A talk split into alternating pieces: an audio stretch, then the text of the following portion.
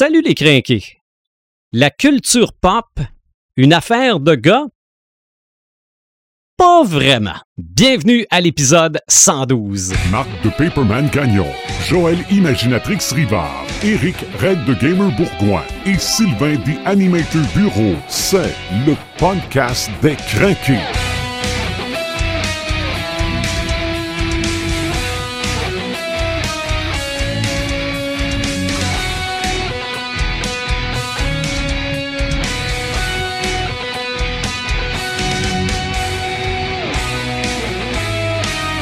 C'est donc parti pour le 112e épisode. S'il y en a qui nous suivent depuis le début, vous avez peut-être l'impression que j'ai déjà commencé un podcast de cette façon-là, ou à peu près. C'est le podcast numéro 18. Oui, on parlait de femmes dans la culture pop, mais aujourd'hui, c'est peut-être plus les femmes et la culture pop. On a parlé de personnages à l'épisode 18, ça fait longtemps. On, a, on va peut-être plus parler aujourd'hui des créatrices et des consommatrices de culture pop pour justement démontrer que même si on pense que c'est une affaire de gars, c'est pas vrai du tout. Paperman, salut. Salut. Red de Gamer, salut. Salut, The Animator. tu viens de me mêler. Ben oui, hein? Et la femme du groupe, Imaginatrix, salut. Hey, salut. Comment ça va? Ça va bien, toi? Ben oui, ben ça va bien certain. T'étais pas là au dernier podcast où on a parlé de, de, de, de... Mon Dieu, on a parlé de quoi au dernier podcast? Hey, t'as manqué de quoi? t'as manqué de quoi? Oui, puis j'ai pas eu le temps de l'écouter encore. Non, c'est vrai. On... dans le temps des fêtes. On, on, a, on a parlé de jeux de rôle, puis ça, ça, a été, ça a été tout un épisode, puis ça va en être un encore aujourd'hui, parce que justement, on revient sur cet iceberg qui sont les femmes et la culture pop, parce qu'on va peut-être descendre un petit peu dans l'iceberg aujourd'hui. Et nous avons une invitée. Une invitée qui a été suggérée par Red the Gamer, puis tout le monde était bien d'accord avec ça, parce qu'il y, mm-hmm. y, en a qui euh, se sont procurés son livre. Euh, Red, présente-nous la don. Euh, écoutez, c'est une amie de, de, longue date. Ça fait très, très longtemps qu'on se connaît. C'est une super de bonne amie, une très grande amie. Euh, on a fait euh, pas mal de niaiseries ensemble. On a fait pas mal de GN ensemble, pas mal de games ensemble. On s'est accompagné dans bien des niaiseries.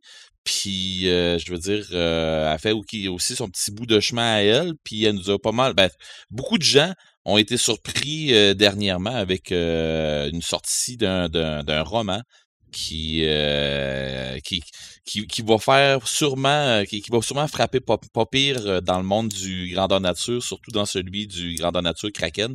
celui de, de, dans lequel je participe et que Cynthia aussi participe. dans le fond, ben, Cynthia Dubé, bonjour, bienvenue Salut. au podcast. Merci, merci beaucoup de l'invitation. Mmh Cynthia, bon, ton, le titre de ton livre, c'est quoi déjà? C'est Le Roi Fou. Ça fait partie des chroniques d'Orbis. Fait que dans le fond, le but, c'est. Il va y avoir plus qu'un livre, c'est sûr. OK, parce que ça, c'est le tome 1. Puis quand on dit tome 1, ben on se doute qu'il va y avoir tome 2 et peut-être plusieurs tomes par la suite. On va l'espérer. Mais à part d'être est-ce qu'on dit auteur, euh, autrice, écrivaine? Euh, parce qu'il y a toujours un débat au sein, au sein du podcast des Crinqués là-dessus. Mais à part d'écrire ce roman-là, qu'est-ce que tu fais dans la vie? Ben, de base, je suis infirmière principalement en santé scolaire en jeunesse. Fait que je suis une infirmière bachelière. Dans le fond, je travaille pour les Basques. Et euh, puis sinon, je pense que l'autre grosse partie de ma vie, c'est je suis une maman aussi de trois petits garçons. Bien occupée, donc. Oui, oui, je manque, je manque pas d'occupation. Puis comme euh, Red le disait, là, je suis aussi euh, super impliquée dans les grandeurs nature de la région. Euh, je suis une fille avec 300 projets tout le temps. OK. Grandeur nature, ça vient de quand? j'ai commencé, je pense j'avais 14-15 ans. Dans le fond, je faisais des jeux de rôle pour commencer. J'ai commencé les jeux de rôle, j'avais 8 ans. Ça, ça, a toujours fait partie de moi, là, cet univers-là. Puis euh, c'est ça, dans le fond, après ça, j'ai commencé à faire les grandeurs nature au début en tant que joueuse, puis après ça, j'ai commencé à organiser ou à vraiment plus participer dans la création. Puis euh, je vais en faire sûrement toute ma vie, là. Ben, je pense, que... c'est ça, je penserais pas que, que ça lâche vraiment quand tu es là-dedans puis c'est une passion. On dirait que ça reste pogné. C'est vrai. C'est hein? ça. Ben, c'est que ton personnage évolue avec toi aussi, non? C'est la panoplie de personnages qu'on peut jouer. C'est ça, ça ouvre les limites de ce qu'on peut pas nécessairement avoir dans notre vraie vie. Là, fait que OK. Donc, c'est devenu l'inspiration de ton livre. Ben, je dirais plutôt que le livre a été l'inspiration un peu pour les bases du Grandeur Nature quand on l'a créé. Euh, présentement, j'organise plus le Grandeur Nature, j'aide, mais quand on l'a créé, j'étais vraiment dans l'équipe d'organisation. Puis euh, je pensais pas finir mon livre. fait que les bouts que j'ai utilisés. Euh, là, maintenant, c'est vraiment comme deux choses un peu séparées. Mais euh, c'est pour ça que dans le fond, ça porte quand même le nom d'Orbis. Là. J'en ai parlé aux organisateurs avant de vraiment laisser ce nom-là avec ma maison d'édition parce que je voulais être sûre qu'ils étaient à l'aise. Mais, euh, mais c'est ça. Fait que c'est, plus le livre qui a parti la base un peu de, l'inspiration du grandeur nature pour ce que moi j'ai apporté comme idée. OK. Donc, tu es, un bon exemple. Tu es, à même de voir que des filles, dans la culture populaire, il y en a en tabarouette, là. Oui, puis je trouve qu'il y en a plus, puis qu'on voit, on voit vraiment de plus en plus leur place. Sont, on les souligne plus quand ils sont là. Il y en a beaucoup plus dans la grandeur nature. Quand j'ai commencé, on était peut-être trois filles pour 100 personnes. Maintenant, il y en a plus, sont plus impliqués. Je trouve vraiment qu'il y a une augmentation. Puis je pense que les médias sociaux apportent ça aussi. On les voit. C'est plus facile d'être reconnu là, dans ce qu'on fait. Mm-hmm. Parle-nous de ton livre un petit peu. Euh, ben, dans le fond, c'est un livre euh, fantasy, là, médiéval fantastique, dans un univers euh, complètement inventé. Euh, puis dans le fond, la base du livre, c'est euh, un roi qui est en train de conquérir tout le continent. Puis il est jugé un peu, le, il représente le mal pour tout le monde parce que c'est vraiment un despote. Puis tranquillement, des gens qui sont euh, qui ont l'air normal, qui, qui sortent pas de l'ordinaire, c'est pas nécessairement des héros, vont tenter d'essayer de, de changer le cours de l'histoire pour éviter que ce roi-là ait main sur tout le, le continent. OK. Est-ce que tu as euh, inclus là-dedans un personnage qui fait penser à Red the Gamer? Je vais attendre qu'il l'ait lu. Ah, ok. Vous en parlera. OK. Ah, d'accord. Mais euh, non, c'est ça, je suis, je suis poigné, mais comme je t'ai dit, Cynthia, euh, je suis en train de courir pour lire Alice, pour justement être capable de pouvoir, pouvoir lire le tien assez vite. J'ai fait du tiers au milieu assez vite le dernièrement. Mais moi, je suis en train de lire, je suis rendue à moitié à peu près, puis ça m'intrigue vraiment de savoir c'est quel personnage. ouais, ben. Mais vas-y, vas-y. Tu nous ordonneras des nouvelles, Eric. Ah ouais. ouais. Je pense que si quelqu'un peut réussir à se reconnaître un peu, peut-être que Red va pouvoir voir un peu. Mais euh, c'est un personnage qu'on va plus voir évoluer dans les autres romans aussi. OK. Fait que c'est normal si spontanément vous le voyez pas tout ça.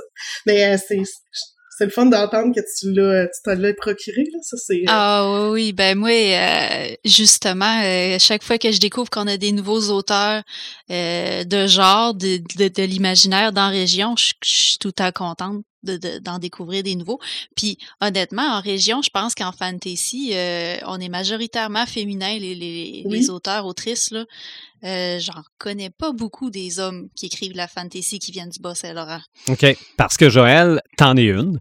Aussi, oui. En partant. Et comment, comment ça a été? Euh, moi, moi c'est parce que pour moi, c'est un monde totalement euh, inconnu. OK? C'est bien beau, on décide d'écrire un livre, on l'écrit. Mais après ça, il se passe quoi? Faut, faut, faut, c'est pas, pas toi qui l'imprime chez vous, là. Ben, euh, ça, ça, pourrait se faire. Mais dans le fond, moi aussi, euh, tu m'aurais posé la question en avril, puis je t'aurais dit que je, je savais pas. Moi, en avril, je me suis dit, oh, je découvre ça. Fait que je connaissais même pas le fait qu'il y avait différentes maisons d'édition, puis qu'il y avait des lignes éditoriales aux maisons d'édition.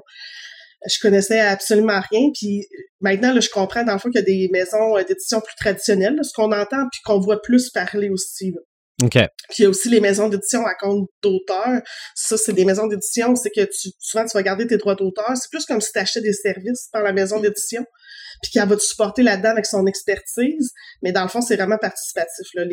L'auteur va investir comme la maison d'édition, puis il y a l'auto-édition aussi. Là. Fait qu'il y a vraiment beaucoup de choix qui s'offrent à quelqu'un qui, euh, qui, qui écrit un livre puis qui a envie d'être publié. Là. Il y a plus de choix que ce que moi je m'imaginais, puis il y a plus de, de pistes à suivre. OK. Quel choix t'as fait? Euh, moi, dans le fond, j'ai fait le choix d'être entre les deux. Quand j'ai envoyé mon, euh, mon roman là, à comme une trentaine de maisons d'édition, je connaissais pas tant ça. Puis, euh, dans le fond, j'ai eu le choix entre les maisons traditionnelles, ben, deux maisons traditionnelles puis des maisons à compte d'auteur. Mais je pensais pas nécessairement réécrire. Ben, je savais pas que j'allais réussir à réécrire un livre intéressant puis tout ça. Fait que je me suis dit, c'est le seul que je fais dans ma vie. Je veux contrôler de A à Z puis garder mes droits d'auteur. Fait que je suis allée avec une maison d'édition participative. OK.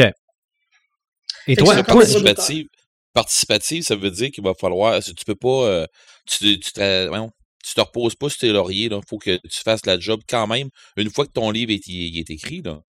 Ben, je te dirais que même si, euh, avec une maison d'édition traditionnelle, eh, tu sais, à ce temps, il y a tellement de choix de romans de type il y, a, tellement d'offres que même si c'est une maison d'édition traditionnelle, à part les grosses, grosses maisons d'édition, je pense qu'un auteur doit quand même toujours, s'il a le goût, promouvoir son livre. Ça dépend de c'est quoi ton, ton intérêt, tu sais, si tu as besoin, tu sais, si tu veux que ce soit un best-seller qui se vend à 100 000 livres, ben oui, il va falloir que tu travailles pour au début, là.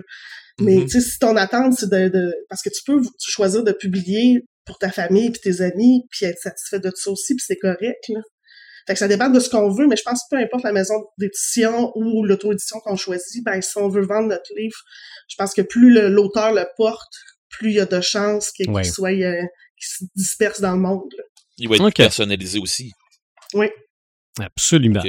Donc aujourd'hui, on parle de créatrices, de consommatrices de culture populaire pour constater justement qu'il y en a, même si elles pensent qu'elles ne sont pas si nombreuses, elles sont si nombreuses.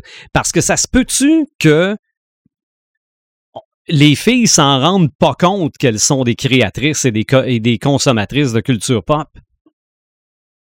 Euh, je pense, je pense que oui, jusqu'à un certain point. OK. Je pense que souvent, ben moi, dans mon cas, ce qui arrive, c'est qu'avant, j'étais beaucoup isolée des autres, euh, des autres geeks, un peu, si on veut, des, des autres euh, consommateurs de, de culture pop. Puis, je pense que c'est de quoi qui se dévoile quand tu finis par trouver quelqu'un à qui en parler. Dans mon cas, ça a vraiment été ça. OK. Euh, parce que tu sais sinon t'es es tout seul de ton côté j'ai jamais été très forum non plus sur internet puis groupe puis ces, ces trucs là fait que fait que oui ça se peut qu'il y ait des, des, des filles tu sais qui euh, soit qui sont geeks puis qui le savent pas ou ben non qui qui s'identifient pas comme telles parce que ils ont pas de, de groupe d'appartenance ou quoi que ce soit OK parce que si on pense à la clientèle des librairies, moi, je pense que les filles doivent être majoritaires. Euh, je pense que oui. Je pense que oui, moi. je, dis pas que les gars lisent pas, mais euh, euh, au niveau de la télévision, je pense que les filles sont assez fortes aussi. Euh, donc, à quelque part, c'est peut-être juste que on, on, on, prend pas les mêmes mots, mais on fait pareil. Mm-hmm. Euh, Joël, toi, justement, as-tu des, euh, des suggestions de, de, créatrices, de consommatrices pour nous aider justement à, mieux comprendre ça? Oui, ben euh, avant de parler de, ben j'ai deux deux exemples que je voudrais vous nommer, mais avant d'en parler, euh, je voulais vous parler un peu de pourquoi c'est important, que euh, les filles soient plus ou mieux représentées dans la, la culture populaire. Euh, parce que je sais pas si vous vous rappelez, je pense que euh, voilà deux podcasts, je me rappelle plus du, euh, du numéro de l'épisode, mais je vous avais parlé dans mes Ça m'allume, ça d'une conférence qui avait eu au Salon du Livre de Montréal sur euh, sur euh, la fantasy au féminin. Puis, euh, dans le fond, pour faire suite à ça, moi, je repensais que c'est pas juste dans la fantasy que euh, les femmes ont longtemps été mal représentées. C'est mm-hmm. vraiment dans toute la culture pop au complet, là, que ce soit la science-fiction ou, euh, ou l'horreur ou quoi que ce soit. On, on c'est vraiment des, des milieux qui ont été majoritairement masculins pendant très longtemps. Puis, euh, qu'est-ce que ça faisait? Ben, ça faisait que euh, les personnages, les héros étaient plus souvent masculins, les filles étaient moins représentées là-dedans. Euh, puis quand il y avait des filles, ben souvent c'était des, des personnages de soutien ou ben non, c'était des personnages qui étaient extrêmement clichés. Fait que tu sais quand on quand on remonte à à euh, une quinzaine ou une vingtaine d'années, ben les petites filles quand on lisait des des livres, des histoires, on n'avait pas vraiment de personnages euh, à qui qu'on pouvait s'attacher, à qui qu'on pouvait s'identifier. Puis c'était la même chose. Fortes moins présente, mettons. Exactement. c'est la même chose au cinéma, dans les séries. Euh, ça fait pas si longtemps que ça qu'on a commencé à briser les, les stéréotypes de genre.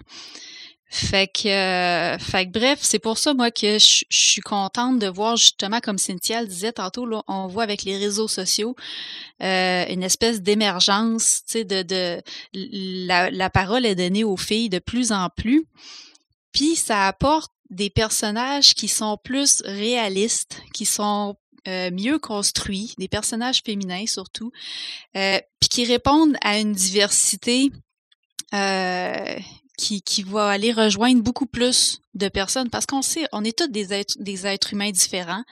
Euh, il y a personne de pareil, qu'on soit homme ou femme ou, ou même non binaire, euh, peu importe la couleur de peau, l'origine.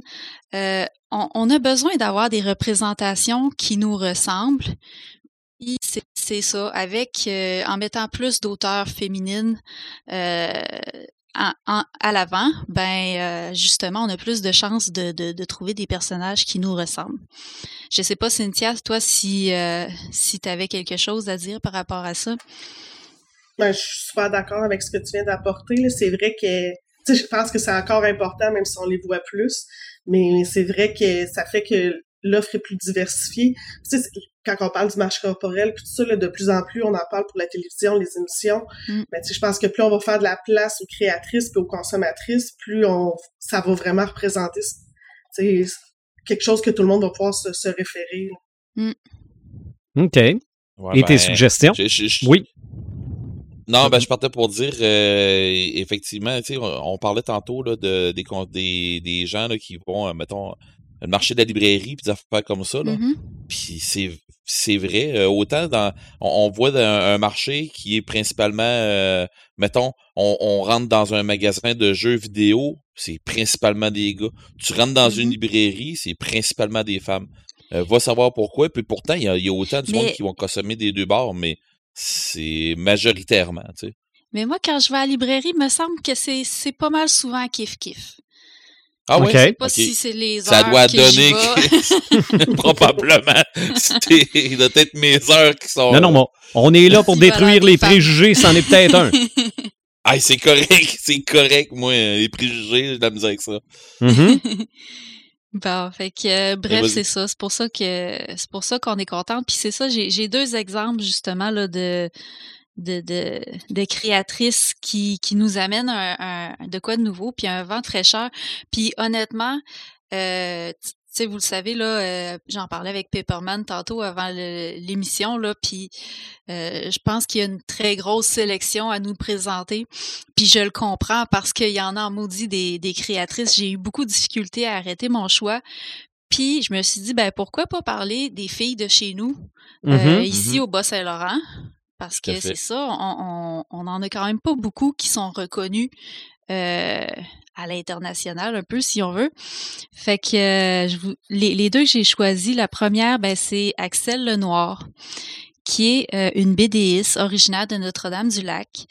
Puis euh, elle, dans le fond, je l'ai connue avec le domaine Grilloire, qui était un diptyque, très belle bande dessinée avec euh, une petite touche de, de, de, de fantastique euh, qui était comme à mi-chemin entre la réalité puis un monde fantastique. Là. Ça se balançait un peu entre les deux, fait que c'était clairement dans mes lignes. Puis là, après ça, je me suis mis à lire ses autres BD. Puis, euh, puis j'ai vraiment accroché tout de suite.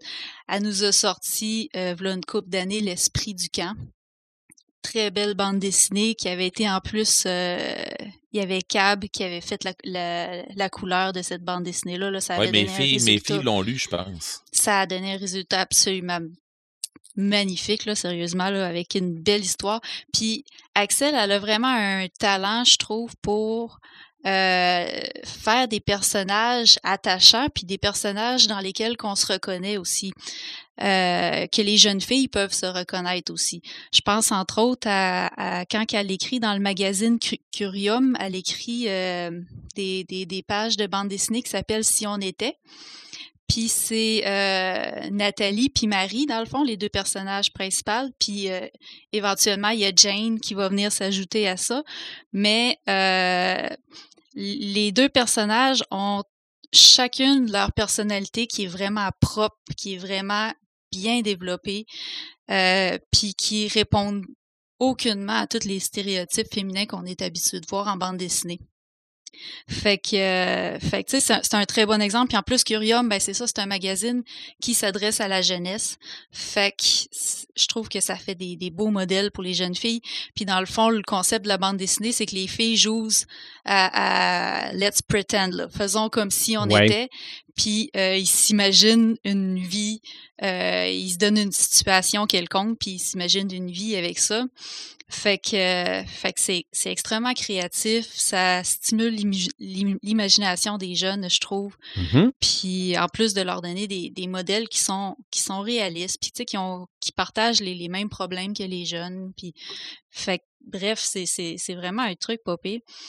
Puis euh, L'autre truc que je voulais vous parler, qu'il n'y a pas beaucoup de gens qui connaissent encore à propos de, du travail d'Axel, c'est que présentement est en train de nous sortir une bande dessinée en ligne qui s'appelle Passage secret.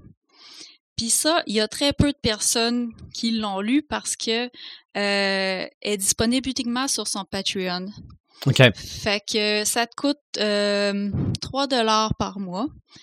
Puis tu peux lire à mes euh, deux à trois pages par semaine sur sa, sa page. Fait que la, la, bande dessinée avance un petit peu à chaque semaine. Là, elle est rendue à 21 semaines. OK, dans le fond, tu, euh, tu payes, mais t'as le, euh, tu l'as par petit bout. Ouais, tu l'as par petit bout, puis t'es la seule personne. T'es, les seules personnes qui peuvent voir cette bande dessinée-là, à part ses amis puis ses proches, c'est, c'est, les, les, les, patrons sur Patreon.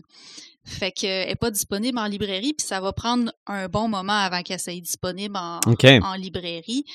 Euh, parce que c'est ça. Elle fait, euh, elle fait progressivement comme ça. Euh, Patreon, en même temps, ça lui laisse l'occasion, justement, ça la motive à avancer de façon constante dans son travail. Puis ça lui permet aussi d'avoir des feedbacks de, de, de, ses patrons en même temps. Puis de se, de se ramasser un petit peu d'argent. Fait que ça l'aide un peu à, se consacrer du temps pour travailler sur ce projet-là. Puis euh, l'argent d'abord, elle va à ses traducteurs parce qu'elle la sort en même temps en anglais et en français. Puis euh, là, c'est ça, ça fait 21 semaines, elle est en train de faire le chapitre 2. Puis qu'est-ce que c'est? En fait, c'est une autofiction qui est en forme de comic strip un peu, si on veut. Mm-hmm. Puis. Euh, euh... Excuse-moi, Joël, tu, peux-tu m'expliquer une autofiction? Oui, mais je m'en allais t'expliquer ça. Ah. Dans, dans, le fond, dans le fond, c'est que euh, elle raconte euh, son parcours de vie, mais euh, de façon un peu, euh, elle l'a altéré un peu, si on veut. OK. Fait que c'est pas euh, c'est pas comme une autobiographie. elle, a, elle s'est permis de changer des petits détails, mais c'est dans le but d'expliquer un peu son parcours parce que euh, faut le dire, elle a un parcours atypique euh, du fait que euh, ses premières bandes dessinées, quand elle les a publiées, elle les a publiées sous le nom de Michel Falardeau et c'était euh, Michel un homme. Alors, euh, elle, a, elle a subi une transition au cours des dernières années. Elle est devenue Axel Lenoir. Euh, elle a, elle a, euh, elle a fait sa transition vraiment sur le tard, vers la fin trentaine.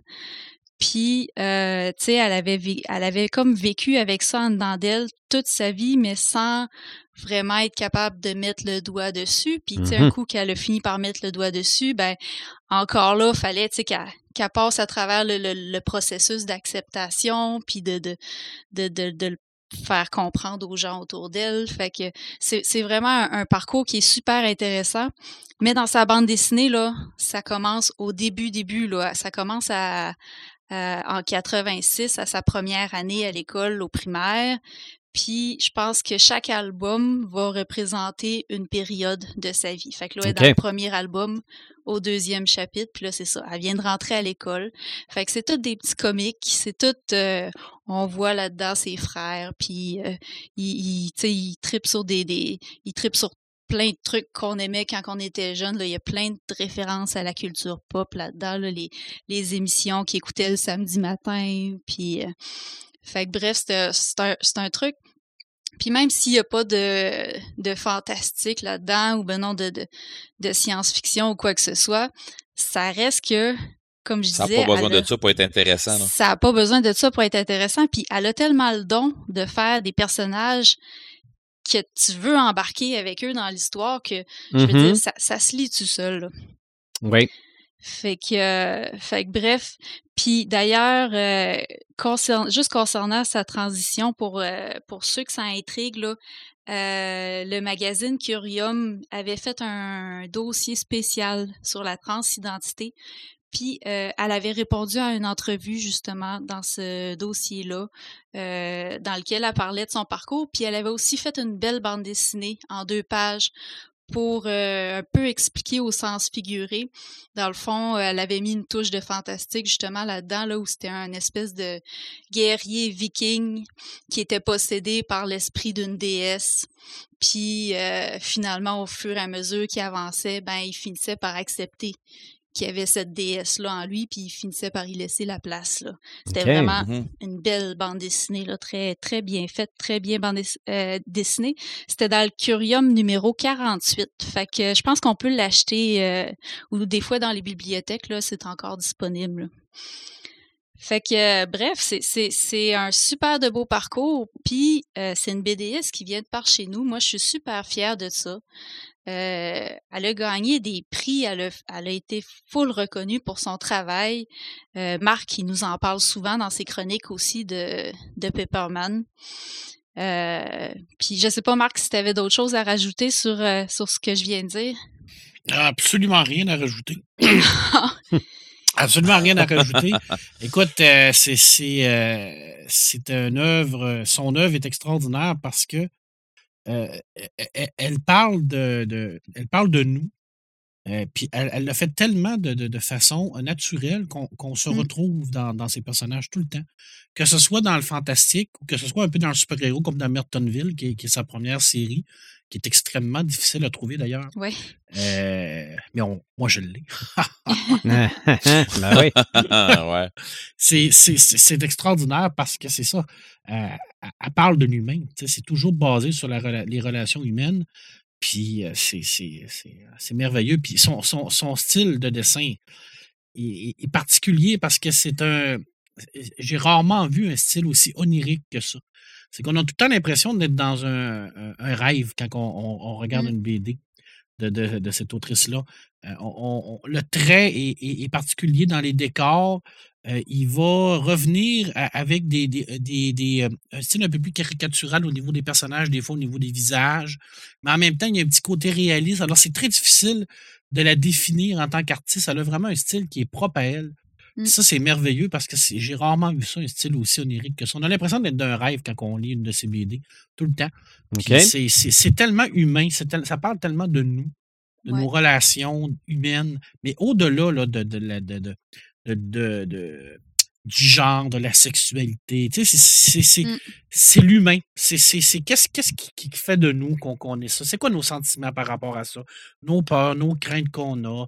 Euh, c'est sûr que souvent, ben, ça, va être, ça va être basé sur euh, des, des, personnages qui sont jeunes, adolescents. Alors, on a tout le temps ce questionnement-là qui, qui, qui, qu'elle vient nous, nous mettre à l'intérieur de cette BD. Puis elle est capable de le faire dans n'importe quel genre. C'est ça qui est extraordinaire. Mmh. C'est que euh, si ça va parler du fantastique, le fantastique va être là seulement euh, pour, pour amener son histoire, mais l'essence même de son histoire, de son message, mais c'est toujours sur les relations humaines. ça, c'est merveilleux.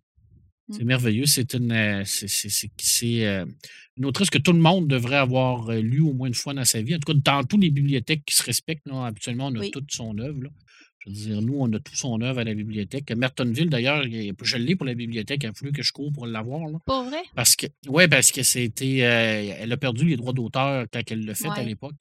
Puis ça a été très difficile, puis euh, elle ne les a pas encore. Donc, il a voulu que je, je, fouille dans des, euh, des, des, vieux, des, des, vieilles brocantes pour les retrouver. Ah oui. Ouais, c'est plate comme ça. Ça, avait, ça avait été publié en Europe, ça, me semble. Oui, ouais, tout à fait. Ouais, tout à fait. Ça avait été publié en Europe. Euh, c'était une série sur les super-héros. Alors, c'était une jeune fille qui se, qui se trouvait, qui se découvrait un, des, pouvoirs, puis elle allait dans une, école de super-héros, puis il y avait comme son père qui était en arrière de ça aussi, qui, avait été lui-même à compense, là. Puis ça tourne autour de sa relation avec ses amis et tout ça, la découverte de, de, ça, mais également comment qu'elle va vivre ces, super pouvoirs-là.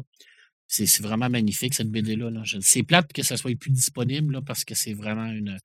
C'est vraiment. C'est vraiment le, une belle BD. Tu, tu commences ta carrière avec ça, tu fais comme, c'est OK. Là, mmh. je, c'est non, tu ne peux pas commencer avec ça. Là. Après ça, tu dis. Et, Louis. Oui, tout à fait. Tout à fait. Puis, la barre était haute en partant. La barre était haute, mais je veux dire, elle n'a pas de limite. Fait que c'est dans les genres d'autrices qu'il n'y a pas de limite. c'est des créateurs que tu dis toujours qui ont atteint leur plateau, puis tu te dis, bof, je veux dire, le prochain, ça ne peut pas être meilleur, mais non, c'est toujours. Elle innove tout le temps, tout le temps, tout le temps, tout le temps, tout le temps. Mm-hmm. Puis c'est. C'est vraiment, là, au niveau de la BD au Québec, c'est vraiment quelqu'un qui a énormément de, de, de, de talent et d'influence aussi. Ah, elle a su faire sa place. Oui. Oui, Cynthia? Euh, juste pour vous dire, euh, le Curium, dans le fond, que tu parlais tantôt, c'est le numéro 48. Puis ils sont achetables sur Bayard euh, Jeunesse, là, ah, même ceux qui sont passés, là, dans le fond, on peut les acheter encore. Là. Je me rappelais que je l'avais vu parce que moi aussi, dans le fond, avec les jeunes à l'école, je trouve que c'est ah, oui. c'est souvent super utile pour amener ces concepts-là. Je trouve que c'est justement c'est des belles images, c'est plus concret pour eux autres, c'est moins l'infirmière qui parle en avant. Fait mm. que J'aime bien ça. Euh, dans le fond, ce qu'elle fait, moi, je m'en suis servi un peu pour ça. Là. Ah, cool. Mm. elle a cette capacité-là d'être pédagogique, mais sans l'être. Oui. Non, c'est ça. Je veux dire, de, de, parler aux jeunes, mais sans, sans, sans, sans le dire, sans l'annoncer. C'est ça. C'est pas, c'est pas euh, Hey, je vais vous écrire une BD qui vous parle. Non, tu sais, je veux dire, vous allez, vous allez vous trouver à l'intérieur de ça, vous allez voir que mes personnages vivent les mêmes choses que vous, vous vivez, surtout au niveau de l'adolescence. Mais je vous le dirai pas, je vous le dis, je dis, c'est, je vous, je vous dirai pas que c'est, ça fait partie de mon message. Vous allez le découvrir vous autres même. Il n'y a pas de morale. non, c'est ça, c'est très humain ce qu'elle fait, là. C'est vraiment. Mm. Que ben, euh, ben, en tout cas, moi, je vous encourage vraiment à aller voir son Patreon. Si vous savez pas comment comment que ça fonctionne, euh, cette plateforme-là, ben, allez juste jeter un œil, puis vous allez voir, dans le fond, euh, vous payez, je pense, pour des contreparties, vous payez un montant par mois, puis ça, vous, avez juste besoin de payer le minimum, en fait, puis ça vous donne accès à la bande dessinée. Mm-hmm. Puis euh, il y a des petites publications extra aussi, là, des fois, dans mes qui sont publiques, là, que tu n'as pas besoin d'avoir payé pour, euh, pour pouvoir les voir. Fait que ça va vous donner un peu une idée de la plateforme de, de quoi que ça ressemble. Puis, euh, puis c'est ça, c'est vraiment à surveiller, là, parce que à, est en train d'amener l'histoire à quelque part de vraiment, vraiment intéressant. Là. OK. Mm-hmm. Fait que ensuite de ça, ben, je vous parle euh, d'une deuxième créatrice d'ici qui a quand même connu un bon succès. Euh, c'est Laura Lou Fortin, qui est aussi connue sous le nom de Frégine sur YouTube. Puis euh, elle, dans le fond, vous l'avez reçue au podcast à l'épisode 26, qui était sur... Sur le fantastique. Le fantastique médiéval. Que vous étiez pas trop sûr là, de fantasy ou... non, non, c'était sur le fantasy. Je me demandais, je dis, il y en a un qui va se frapper. Puis, euh, bref, vous l'aviez reçu, je pense, vous l'aviez rencontré euh, au Geek Expo. Parce qu'elle avait son kiosque avec ses dessins. Puis elle, dans le fond, ben, euh, elle est auteure, elle est BDiste, puis elle fait aussi du dessin animé. Mm-hmm. Euh, elle a écrit, euh, son, elle a publié son premier livre à l'âge de 16 ans. C'était une science-fiction qu'elle avait publiée chez ADA. Puis euh, ensuite de ça, elle avait sorti par l'épée du délivreur qui mélangeait un roman fantasy avec de la bande dessinée au travers. C'était vraiment un, beau produit, en tout cas, j'ai trouvé, qui s'était terminé à deux tomes. Il était supposé avoir un troisième tome qui finalement n'a jamais vu le jour. au cours des dernières années, ben, elle s'est lancée dans le, dans le dessin animé. Euh, elle est comme retournée à sa passion pour le dessin, puis elle, a décidé d'essayer ça. Euh, elle s'est starté une chaîne YouTube qui, a, qui s'appelle Free Gin. Et mm-hmm. euh, aujourd'hui, là, elle est rendue à 250 000 abonnés sur YouTube. Elle est quand même très, très connue. en fait, le, ce qu'elle fait comme animation, là, c'est des petites animations en 2D qui durent de 1 à 2 minutes. Puis, euh, a, fait un peu des parodies, si on veut, de des, des, des youtubeurs qui sont très connus. Fait que c'est comme ça qu'elle s'est fait connaître, puis elle a fait ça en anglais aussi, fait qu'elle s'en va chercher un public encore plus large. Puis euh, écoutez, là, ces, ces vidéos, là, ils ont des, euh, des dizaines puis des centaines de milliers de visionnements. Là. Il y en a même quelques-uns qui ont atteint le, le, million de visionnements. C'est quand même. Mm-hmm. Euh, Est-ce qu'elle vit de ça?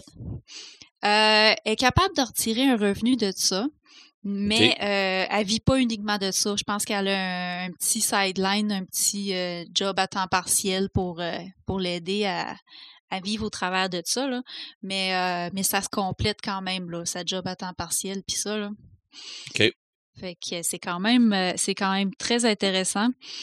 Puis, euh, elle travaille depuis de nombreuses années sur un projet que, que j'attends depuis longtemps, qui est, euh, dans le fond, une BD qui va reprendre euh, l'univers de par l'épée du délivreur.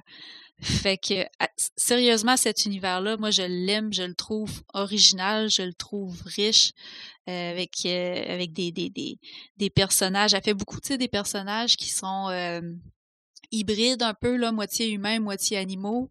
Puis, Bah euh, puis quand elle les dessine, là, moi, moi, j'ai assisté à une de ces séances Twitch qu'elle avait faites, je pense, c'était l'année passée, euh, où qu'on la voyait justement créer un personnage là, de même live, là, elle se mettait à dessiner ça, puis elle faisait comme Ah ben ça, je pourrais mettre ça là. Puis elle, elle les dessine vraiment dans une direction que euh, je les aurais pas, pas en tout imaginé comme ça. Là. Elle- elle y va comme vraiment on va essayer de quoi, puis ça va peut-être faire bizarre, mais au final, elle a réussi à faire de quoi avec ça. Fait que, euh, puis c'est ça, elle, elle- elle se débrouille super bien en anglais, sérieusement, là. Elle a comme euh, sa, sa chaîne YouTube, justement, elle a fait ça entre autres pour, euh, pour pratiquer son anglais. Mais quand elle fait des Twitch comme ça, ben, elle les fait en anglais, mais dans un anglais super fluide, là. Mhm. c'est quand même, euh, c'est quand même très bien.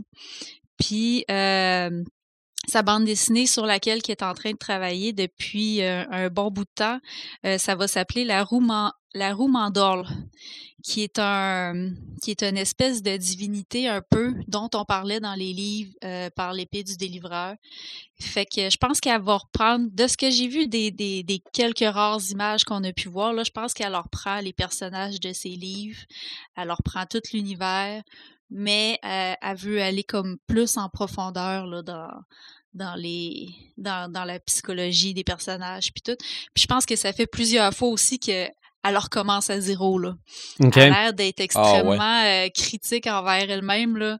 Euh, je la suivais puis des fois elle disait qu'elle était rendue à tant de pages puis un autre post euh, l'année d'après ben là elle est rendue à tant de pages mais elle en a beaucoup moins que l'année d'avant fait que euh, c'est un c'est un long projet à long terme mais honnêtement j'ai hâte qu'il voie le jour ce projet là parce que euh, elle a une plume elle a un dessin vraiment incroyable elle aussi là elle fait Mhm. de quoi de super beau elle travaille je pense presque entièrement en numérique euh, parce qu'elle dit que pour elle, le- la couleur, c'est pas mal plus facile à mettre en numérique que, OK. que- qu'en vrai. Fait que, à force de travailler avec ça, euh, et éventuellement, ben là, elle a fini par le faire au complet en numérique. Elle fait ses croquis, tu sais, à la base à la main, là, mais après ça, euh, elle travaille sur l'ordinateur. Puis, tu sais, cet univers-là de la roue de Mandorle, là, ça fait depuis qu'elle a l'âge de 10 ans à peu près qu'elle travaille dans cet univers-là. Fait que c'est, c'est, c'est vraiment son c'est vraiment son bébé un peu si on veut là, son son projet coup de cœur là. Fait que j'y souhaite vraiment qu'elle sorte. Cool. Donc, Joël, rappelle-nous juste les deux noms que tu nous as mentionnés là, pour euh, qu'on garde ça frais dans notre mémoire. Oui, ben d'abord je vous ai parlé d'Axel Lenoir qui est originaire de Notre-Dame-du-Lac. Puis ensuite, je vous ai parlé de Laura Lou Fortin, aussi connue sous le nom de Frejin, euh, qui habite à Rivière-du-Loup depuis quand même euh, de nombreuses années. Oui, et qui change souvent de couleur de cheveux. Oui. Mon Dieu. Parce non, non, mais je, je la suis sur Facebook aussi. Ben oui. Il a toute une liste. Paperman, tu nous parles de quelle créatrice aujourd'hui? Ben, tout d'abord, euh, c'est le fun aujourd'hui. J'aimerais ça dire que j'ai deux autrices autour de moi. Malheureusement, c'est pas le cas. Euh, ils sont, C'est- virtuel. éloignés de moi. C'est virtuel. Euh, tu sais Ouais. comment j'ai j'ai de, de- du respect et de l'admiration pour, pour les, euh, les, les auteurs, hein, parce que, en fait, en fait non, j'ai envie. J'aimerais ça être capable de faire ça, mais je suis pas capable. Puis honnête, là, ça, c'est quelque chose. C'est un deuil pour moi de de, de, de, de, de, pas être capable de, faire ça, d'écrire un livre. Là. Pour moi, ça, ça m'impressionne tout le temps. Alors, quand je vois une autrice comme Cynthia sortir ça dans un milieu euh, de l'édition au Québec qui est difficile de base, là, on ne se le cachera pas, là, puis qui est encore plus difficile quand tu es une femme, c'est extraordinaire. Alors, je viens de te lever mon chapeau. Euh, c'est vraiment, là, moi, ça m'impressionne énormément. Puis je veux te dire que la, bibliothèque, on a acheté ton roman. Alors, on ne l'a pas encore reçu, là, mais on l'a acheté. Je l'attends avec impatience. qui ne devrait pas tarder, mais là, avec les, livraisons qui, qui, qui, retardent, là, alors on est malheureusement, on, est en attente de boîtes. C'est comme des cadeaux, ça, quand on reçoit des boîtes. C'est ça, ben oui. Ouais, toi, tu reçois des cadeaux tout le temps. Toi. tout le temps, tout le temps. Moi, je reçois des cadeaux, des boîtes avec plein d'affaires là-dedans. Je capote tout le temps. Mais je me trompe-tu, t'écris quand même des fois, Marc? J'ai vu ben des, choses que t'as sorties quand même. Ben, c'est mineur, là. Je veux dire, c'est rien, là. je dirais, essayer faut de. pas dénigrer ton travail, peu importe euh, la grosseur. C'est ça. Essayer d'écrire un livre, là, je, ne serais, jamais capable, honnête, là. Mais, écoute, c'est pas, c'est pas obligatoire les livres puis les romans pour être mmh. auteur dans la vie. Être un auteur, là, c'est écrire. À la base, là, c'est ça. J'ai une admiration pour vous, mesdames. Ben, je suis, du même côté, je suis du même côté que Marc. J'ai bien beau en faire de mon bord des affaires de même, mais c'est ah, pas. C'est exactement ma affaire. Ça fait longtemps que j'aurais voulu faire un livre ou quelque chose comme ça. Oublie ça. Ah. Coucher mes, mes, mes, idées sur un papier, j'ai l'impression que j'ai de la misère à y coucher euh, juste en les disant. Fait qu'imagine-toi donc essayer de les écrire. si bol. je suis un peu comme. Marc, je suis d'accord avec toi. Ben. Je suis comme ça, puis. Ça me fait rire parce que, tu sais, souvent, euh, je vais, euh, je vais, je vais euh, chroniquer une BD ou je vais chroniquer un, roman, puis les, les, auteurs me disent toujours merci d'avoir parlé de mon livre. Mais non, mais merci à toi de l'avoir écrit. Je veux dire, moi, tout ce que j'ai fait, dans le fond, c'est profiter de ton talent. Là. moi, si je le lis, je profite de toi. Là, je veux dire, j'ai aucun, aucun mérite. Là. Moi, je, je, reçois tout ça dans, dans, dans la bouche, tout cru, puis c'est comme si quelqu'un me faisait manger. Là, puis, ça n'aurait pas, de pas de valeur ce qu'on fait s'il n'y avait pas personne qui lirait. Tu sais, moi, j'écris. Ah maintenant, quand j'écris, c'est pour ça que je pense que je me considère maintenant comme une autrice, c'est le fait qu'il y a des gens qui vont me lire, puis maintenant, j'ai envie de ça. Là. c'est comme une drogue, paraît-il, hein, quand, tu commences à, savoir que tu es dû, là, puis tu sais, c'est comme, c'est stimulant, là. Tu, sais que, ah, ben, le, travail, le, il sert le public, c'est une drogue. Peu, importe, peu importe le médium ben, je vais te poser la euh, question, Sin. Euh, toi, quand tu as fait ton, ton lancement, c'était-tu comme une drogue? quand quand, quand tu étais en avant, là, puis tu nous as jasé de ça, là, quand tu as fait ton lancement, c'est carrément ça, là. Alors que j'étais un peu émotive. ben, genre. Parce ben, je te pose la question, mais c'est quasiment un piège comme question. oui, vraiment. Parce que quand j'ai fait mon lancement, euh, moi, je me suis pas tant préparée. Hein. Je pensais qu'on allait virer rouge, je pensais pas en avoir. Ah, oui. Finalement, ça a comme été le meilleur des mondes dans le sens où c'était beaucoup plus personnel. Ça me permettait d'être beaucoup plus personnel parce que les ah. gens qui se sont déplacés, c'est vraiment mon monde, mes amis, puis tout ça. Fait que ça m'a permis de vivre. Euh, j'en ai profité pour remercier euh, tout le monde. Là. Fait que c'était vraiment personnel, mais c'était vraiment très plaisant. Mais de voir les gens puis partir avec mon livre, ça, c'est incroyable. Mm-hmm. C'est vraiment spécial. Mais tu sais, je suis comme bipolaire de l'émotion. Je suis vraiment heureuse puis je capote, mais en même temps, je, suis stressée de me dire, ah, des fois, qu'ils n'aiment pas ça. mais, mais ça, mais ça, c'est la vie d'auteur. Hein? Les, moi, j'appelle ça les montagnes russes. Ben, auteur, artiste en général. Là. Moi, j'appelle ça les montagnes russes artistiques. Là. Euh, que tu sois musicien ou euh, auteur ou quoi que ce soit tu as tout le temps ce hype-là quand, il a, euh, quand les gens ils peuvent enfin se procurer ton œuvre, ils peuvent te lire, tu as des feedbacks, tu des retours. Puis après ça, tu une longue période tout seul avec tes doutes. Puis faire comme, ben, ça sera pas bon, il y a pas personne qui va aimer ça. Puis, c'est tout à ça, des, des, des, des ups puis des downs. Puis m'a donné, t'auras un retour de quelqu'un à nouveau, puis là, t'en mmh repars, puis, ben non, tu, ah viens de réaliser un nouveau projet, tu viens de terminer un nouveau livre, t'es full heureux, puis là, après ça, tu le relis, puis là, t'es full en doute. non. Là, là vous ne pas tout seul. c'est ça, là, vous, venez de convaincre Paperman de pas écrire de livre, finalement. ah non, mais c'est un beau thrill, là. Mais tu sais, c'est ça, c'est pas que tout le temps...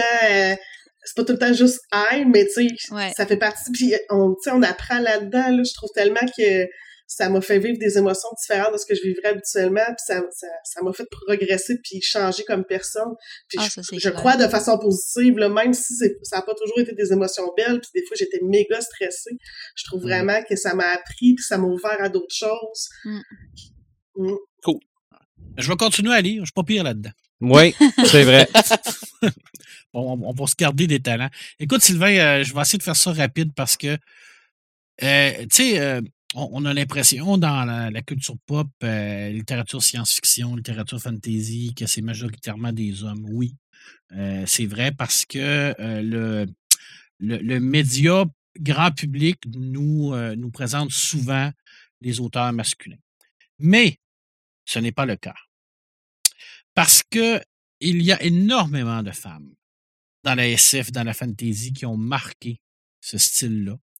Puis, je vais t'en présenter quelques-uns et des, euh, je te dirais, là, des poids lourds, mais extrêmes. Là. Des gens qui ont vraiment fait évoluer le genre, qui ont fait évoluer le style, qui ont remporté une panoplie de, de prix un peu partout. Puis, euh, des, euh, des, autrices, par contre, qui, qui souvent vont, avoir le, même style d'écriture que leur pendant masculin. Mais il y en a certaines, par contre, qui avaient vraiment leur touche à eux, à elle plutôt, euh, et euh, qui, revendiquait un petit côté un peu plus féministe. Alors, c'est vrai que ce que Joël disait par rapport au personnage, par rapport à, tout ça, euh, oui, ça, on ne se le cachera pas, là. je veux dire, ça, c'est.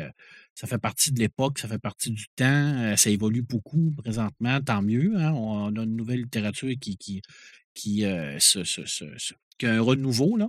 Alors là, mmh on commence à avoir, on, on, en avait des, personnages euh, très forts. On en a parlé d'ailleurs à l'ancienne, au dernier épisode qu'on avait fait, l'épisode 12. C'est ça que tu me dis au euh, début? Je pense, non, je pense que c'est 18. 18, ça fait longtemps, de, de, toute façon, ma, ma, marqué, fait douter. marqué femme culture geek, là, vous devriez le, trouver euh, facilement. Donc, au Québec, au Québec, on a, on a une, une autrice qui est, qui est majeure, euh, je veux dire, euh, qui, qui est considérée vraiment comme. Euh, il faut genre, je que j'ai tellement de trucs d'ouvert. c'est la grande dame de la SF. Je veux dire, c'est une, une, Française, mais qui est venue s'installer rapidement au Québec. C'est Elisabeth Von Arbour. Oui. Elisabeth Von Arbour, qui, qui, est publiée aux éditions À lire, qui, elle, est reconnue mondialement pour ses, ses grands, ses, pour ses grands romans de, de, la SF et de la fantasy. Euh, elle écrit d'une façon euh, extraordinaire parce que euh, elle réussit à, rendre tout ça excessivement humain dans, sa, façon de d'amener la SF. Sur ce point-là, elle me fait penser beaucoup à Sylvie Néné, euh, qui est un autre poids majeur dans, dans, la SF, qui est une autrice, une, qui est une autrice, elle, européenne, française. C'est deux, deux femmes qui ont quand même 60 ans dépassés, Elisabeth Van Arbour, 70 ans et plus, c'est pas, euh, ça date pas d'hier, là. Je veux dire, c'est des gens qui, ont commencé à écrire dans les années 70, dans les années 80, qui ont laissé leur marque dans ce style-là. Et là, aujourd'hui, écrire en, SF pour une femme, c'est beaucoup plus facile que, dans ces années-là, qui était vraiment un, monde qui était euh, réservé majoritairement euh, aux hommes. Là. Alors, rien que pour ça, c'est extraordinaire ce que ces deux grandes dames-là ont fait. Elisabeth von Arbourg, toute son euh, œuvre est édité chez Ali. Alors, euh, écoutez, c'est super facile à, se trouver. Je veux dire, il n'y a, pas, il y a aucune, euh, aucune excuse pour ne pas la lire. Puis elle est, elle est publiée, puis elle est distribuée également dans les plus grandes librairies. Ali, qui est une maison d'édition de genre au Québec, c'est quand même une des plus grandes maisons d'édition de genre au Québec. Mmh je veux dire, on ne peut pas faire autrement. Là. Puis c'est vraiment de la très bonne SF. Mais elle, elle, elle joue également dans, dans la fantasy. Alors, on, est sur des fois la frontière entre les deux. OK. Tandis que Sylvie Néné, elle, euh, c'est une nouvelliste. C'est-à-dire qu'elle elle, elle, euh, elle, fait, elle fait souvent, ben, majoritairement des nouvelles ou quelques romans courts, alors ce qu'on appelle une longue nouvelle. Euh, mais, mais, majoritairement, c'est vraiment des, des, nouvelles. Alors, elle est reconnue pour ses nouvelles de SF, mais c'est des nouvelles de SF souvent qui, ce qu'on qui se rapproche de ce qu'on appelle de la littérature blanche. Euh, bon, c'est un thème un thème pompeux là, pour dire une littérature généraliste et non de genre, parce que tu sais qu'on aime ça, nous, faire des catégories hein, dans, dans le monde du livre. Hein? Hein, littérature de l'imaginaire, la littérature de genre, la littérature... Parce que c'est La paralittérature. La paralittérature. Alors, c'est tout le temps une... Euh, euh, c'est tout le temps des, des, histoires qui vont parler de, de science-fiction, mais excessivement subtil. Alors, tu sais, la SF dans, dans, dans, l'œuvre de Sylvie Léné, là, c'est pas des vaisseaux spatials qui arrivent puis qui, qui du space opéra, là, puis des, des gens, tu sais, c'est, on, dépasse ça, là. C'est, vraiment de la SF qui vient se, s'imbriquer dans, dans son monde, dans son univers, mais de façon très, très, très subtil. et puis, ben, par rapport à ça, ben, comme je le disais avec Elisabeth Vorenberg, c'est une SF qui est basée sur comment la science-fiction va intervenir sur l'humain. Hein? Alors, on se rapproche là, de, des grands, grandes questions de Philippe Codic. Hein? Alors, comment la technologie, comment euh, cette science-là, comment les ordinateurs, comment l'évolution va intervenir sur l'humanité et son développement? Alors, elle le fait extraordinairement bien euh, parce que c'est toujours, toujours en subtilité. C'est vraiment beau. Et 2016, Fidèle à ton pas balancé. C'est un, petit bouquin, c'est quand même un gros bouquin, là, ça, ça, a 400 pages et plus. Là. Actu SF, ça a ressorti c'est ses meilleures nouvelles qu'elle a écrites, des nouvelles qui ont gagné énormément de prix. Alors, euh, tomber là-dessus, ça vaut vraiment la peine. Si vous aimez vraiment, tu sais, une SF différente de ce qu'on connaît, là. Ben, c'était un peu, c'était un peu là que je m'en allais. Je, je voulais avoir une, j'avais une question, je voulais avoir une info, une info là-dessus, à savoir, est-ce que ça paraît quand c'est quand c'est une femme qui a écrit plutôt qu'un gars qui l'a écrit. Je veux dire, sur de la SF, euh, où tu dis que c'est des gens qui ont, qui, ont percé à travers de ce monde-là. Dans ce cas-là, oui, je te dirais, Red. Tu dis, moi, fais-moi lire une nouvelle, mettons, de Philippe Codic, puis fais-moi lire une nouvelle de Sylvie Léné, je vais savoir exactement qui l'a écrit. Ah ouais? Parce qu'elle a son style qui est propre. C'est un style qui est plus, euh, plus nuancé, c'est un style qui est plus humain qui est moins euh, froid, qui est moins généraliste que Philippe Codic, exemple. Je te, je te, donne ça, par exemple. Euh, c'est pas aussi un, style où ce on va avoir les, euh, les, clichés habituellement de la, SF. on n'aura pas ce petit côté violence, on n'aura pas le petit côté guerre, le petit côté. On, on va toujours rouler sur, sur le côté humain. Alors, pour, pour elle, c'est le cas. Dans, dans ce, dans ce cas-là, c'est clairement, c'est clairement c'est clairement ça. Je veux dire, on, est capable de, voir tout de suite, tout de suite, euh, quel genre de, SF qu'elle fait. Écoute, tout à l'heure, là, je, vous parle d'autrices qui sont quand même assez, euh, assez âgées, des autrices qui, roulent leur boss depuis des années. Mais euh, moi, c'est en 2020, j'ai fait la découverte d'une autrice qui s'appelle Neddy Okarafor, ah, qui est une romancière américaine, mais qui est d'origine nigérienne. Et elle est extraordinaire. C'est vraiment du bonbon. Et là, on est vraiment dans une littérature féministe, mais une littérature féministe brillante africaine. Alors, c'est du. Tu sais, quand tu veux te, faire, te, sortir du sentier battu, puis te faire complètement voir d'autres choses, ben, tu lis un de ses livres. Là, tu te dis, là, OK, là, là, je suis dans un autre monde. Là, je suis dans de la SF africaine où ce que elle va nous parler de, la réalité des Africains, de l'histoire des Africains et des Africaines, mais avec ce mélange de post-apocalyptique, ce mélange de science-fiction. Puis là, tu es complètement ailleurs, totalement ailleurs. Et en même temps, c'est mélangé avec un côté de, violence extrême parce qu'elle elle ne cache rien de ce qui se passe dans son pays.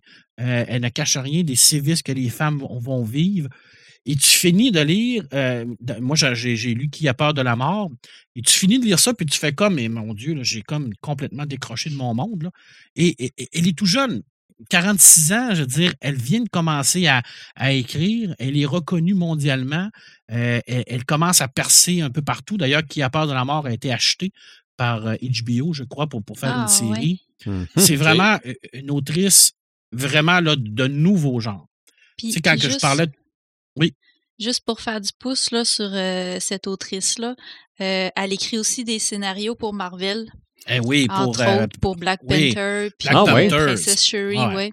Ah oui. Oh. C'est pas, c'est probablement pas le même niveau que, que, que ses romans, on s'entend là, mais c'est quand même intéressant que qu'il fasse appel à elle pour ça là.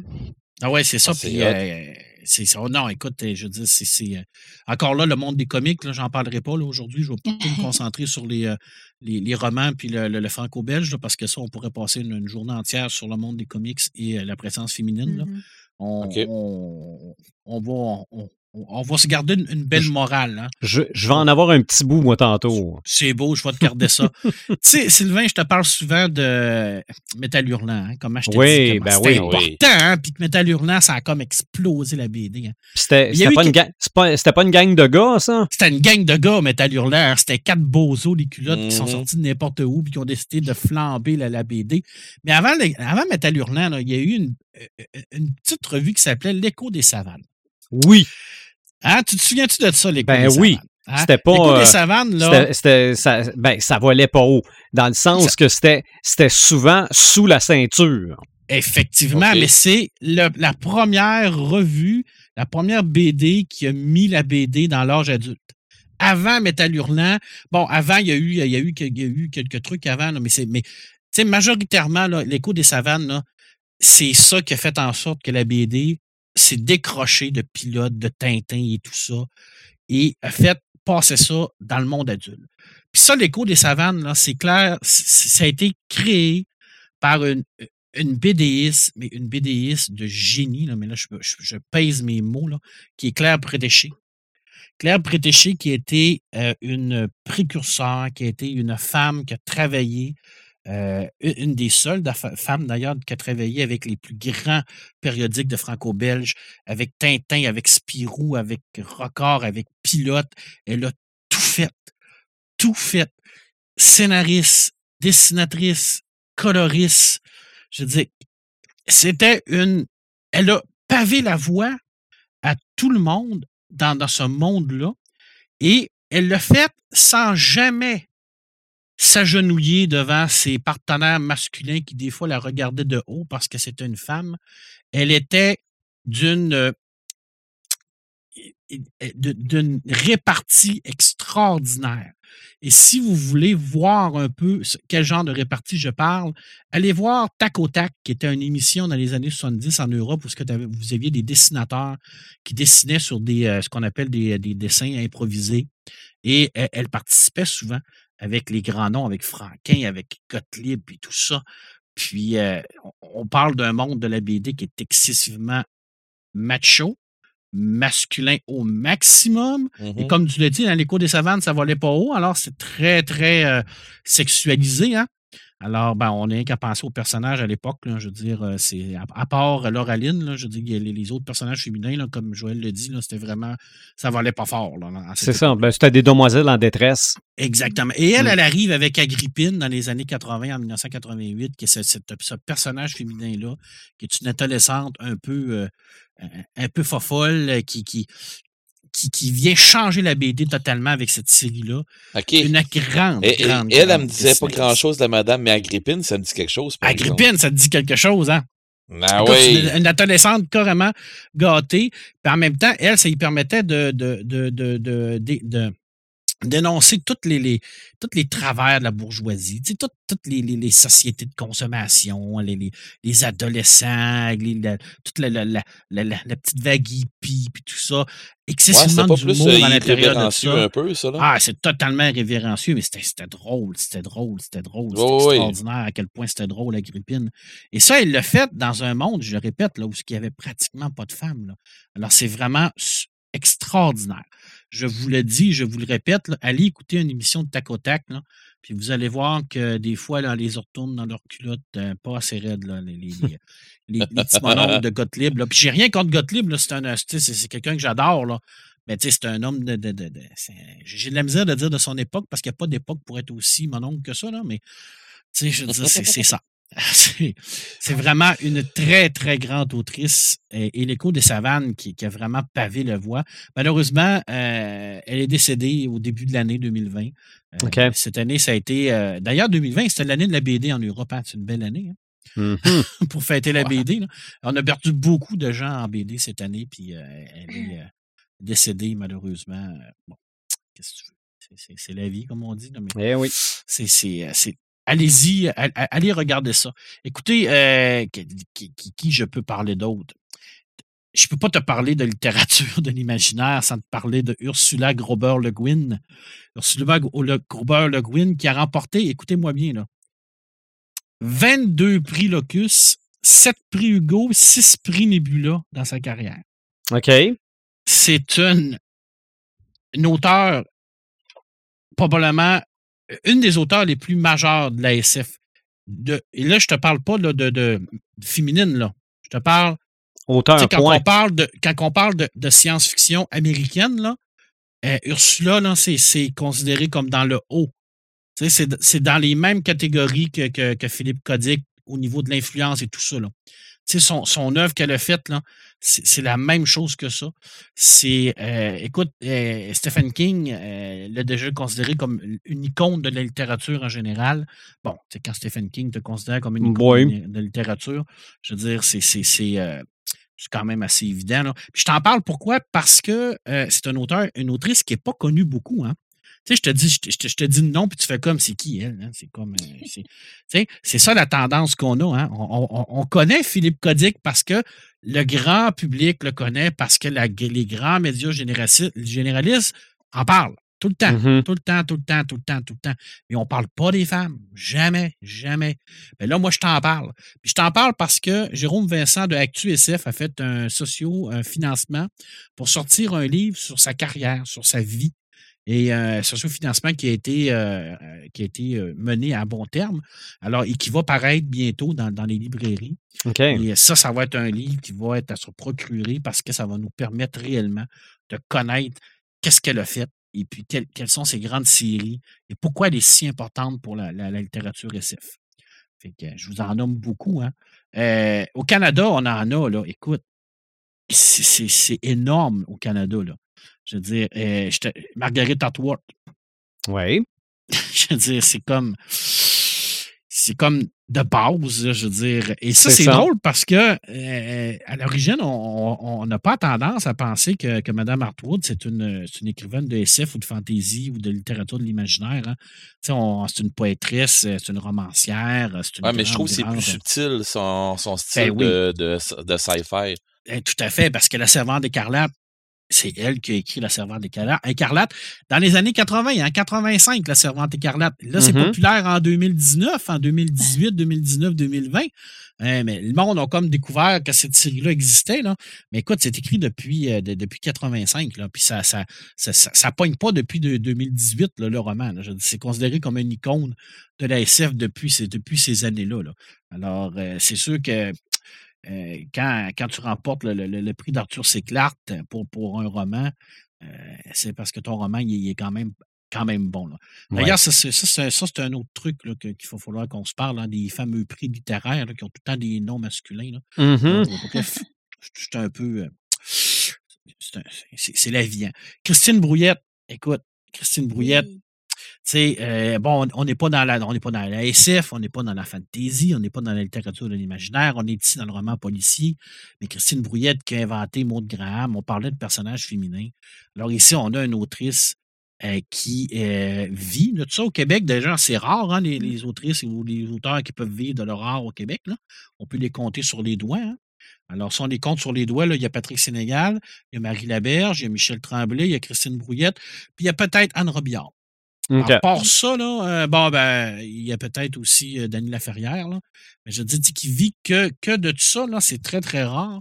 Euh, et elle, elle le fait magnifiquement parce qu'elle a réussi à créer des romans policiers avec un personnage merveilleux. Alors, si vous avez la chance de lire cette, euh, cette autrice-là, c'est vraiment sublime. Euh, euh, toi, tu aimerais ça, Red, hein, parce que c'est dans ton genre, tu sais, des, des, ah enquêtes policières un peu spéciales, un peu tordues. Là. Je suis sûr que ben, tu aimerais ai, J'en ai un dans mes romans audio qui, que je ne sais pas quand est-ce de starter. J'attends d'autres affaires dans les romans audio. Puis Colin, j'ai envie de starter. je me souviens pas, de, mon Dieu, je me souviens pas du nom, mais c'est euh, Karine Banas qui lit, euh, qui vient de sortir dans. Euh, ouais, ça, c'est le, le, roman de Margaret Atwood, je crois, qui est en train de, ah ouais, qui est en train de, de, de, le mettre en, audio. Là.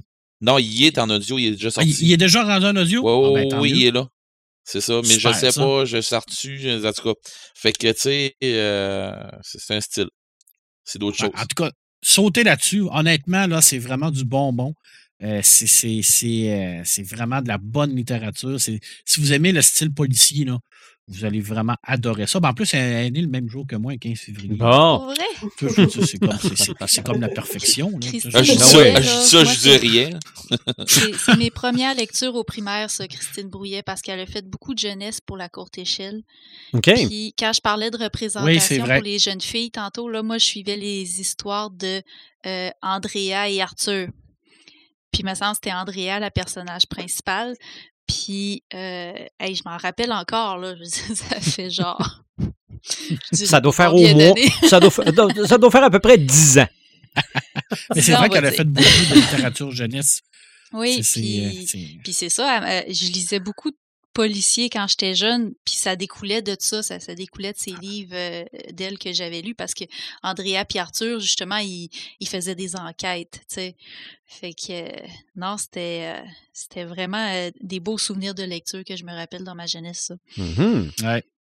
ouais. écoute, en BD au Québec, bon, je pense que Joël nous en a nommé deux qui, qui, qui, qui, sont qui sont, qui sont excellentes. Là. Euh, Lynn Arsenault au Québec, c'est la fondatrice de la bande dessinée au Québec. C'est elle qui a mis. Euh, c'était une des premières femmes à faire de la bande dessinée au Québec dans les années 70. Euh, maintenant, ben, par contre, son œuvre est un petit peu plus difficile à trouver. C'est vraiment une précurseur, une précurseur qui, a mené vraiment à une génération de BDS au Québec. Quand je parle à Caroline Brou, à CAB, qui, qui nous a donné Hiver nucléaire, j'en ai parlé récemment, à Boom avec les Boomeries, euh, qui fait beaucoup de, webcomics. Euh, ça aussi, c'est une autrice de BD. Euh, Canton, qui a fait Les Ananas de la Conner, qui a fait beaucoup de, de bandes dessinées dans Planche, la revue Planche.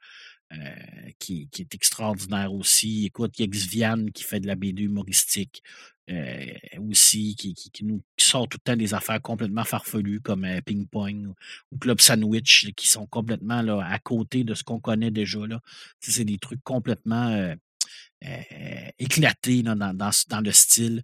Euh, Marise Dubuc, on a tendance à oublier que Marise Dubuc, euh, qui, qui, avec son, son collègue de l'AF, qui écrit, qui scénarise la grande, grande bande dessinée chez Dupuis, Les Nombris. Ben oui.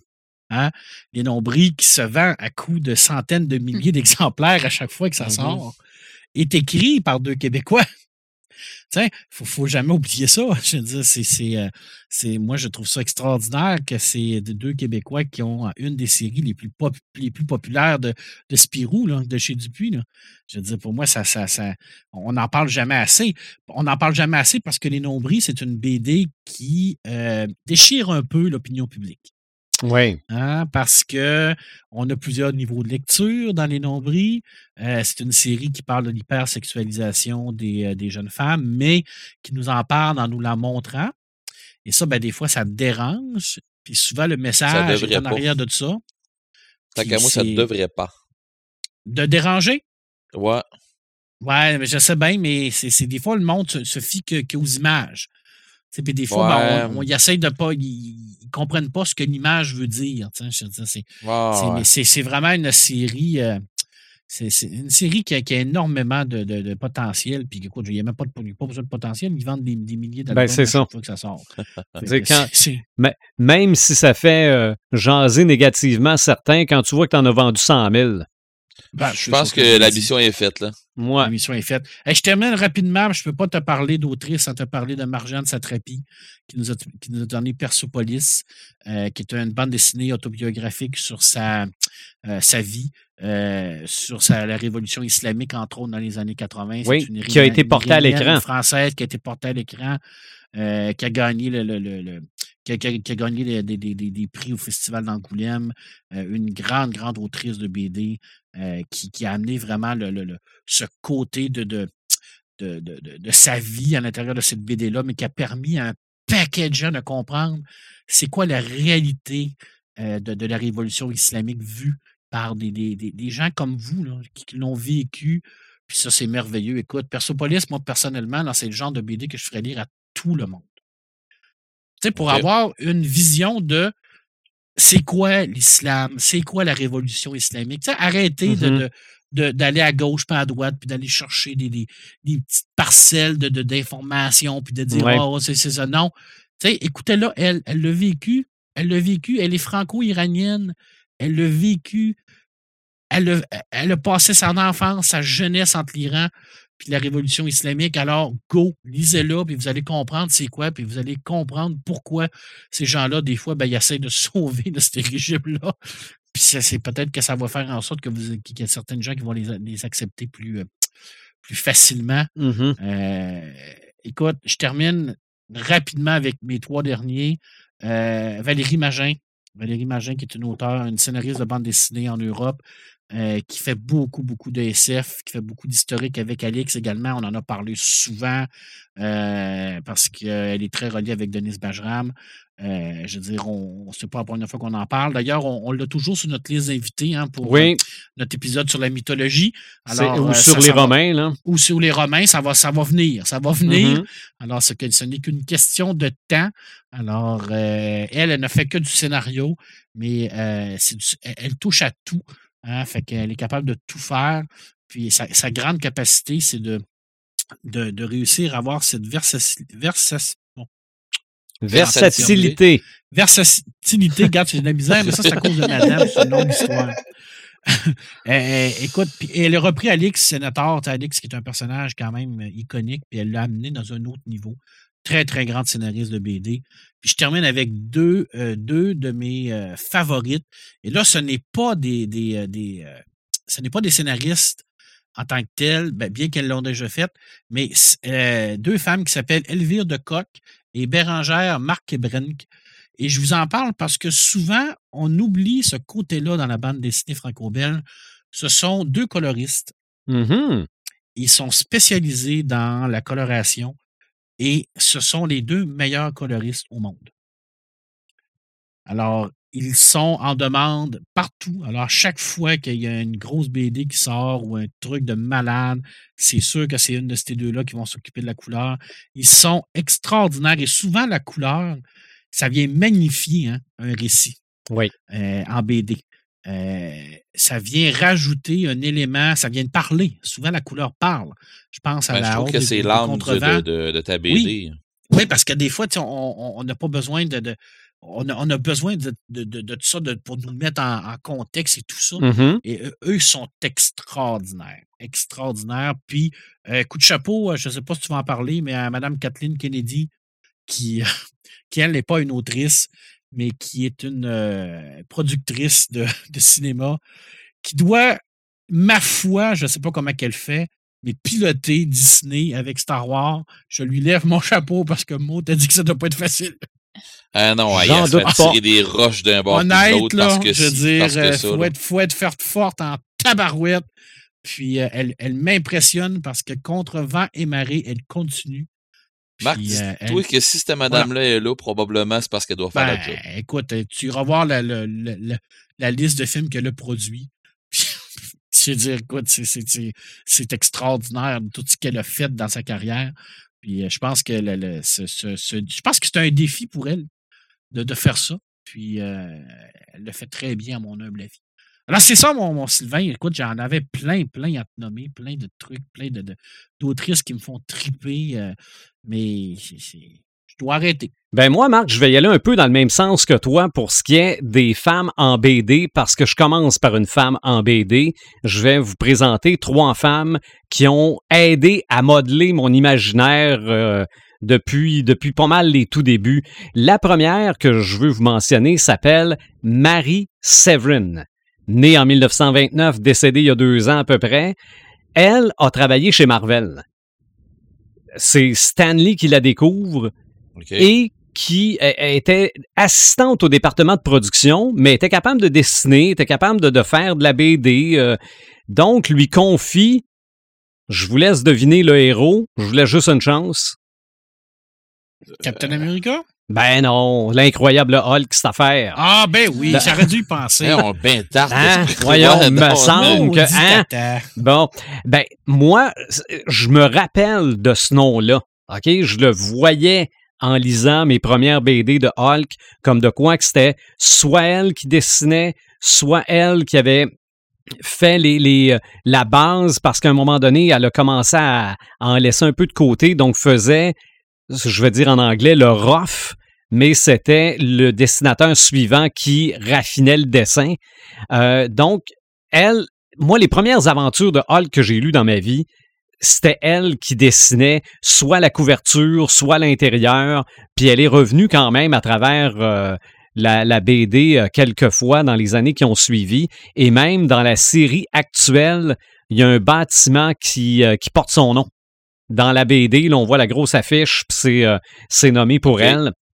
Donc ça, c'est pour moi un nom qui a marqué, et pourtant, ça doit dater fin 60, début 70, gros maximum, parce que moi, j'ai commencé euh, peut-être ma première BD de Hulk, j'avais 4 ou 5 ans.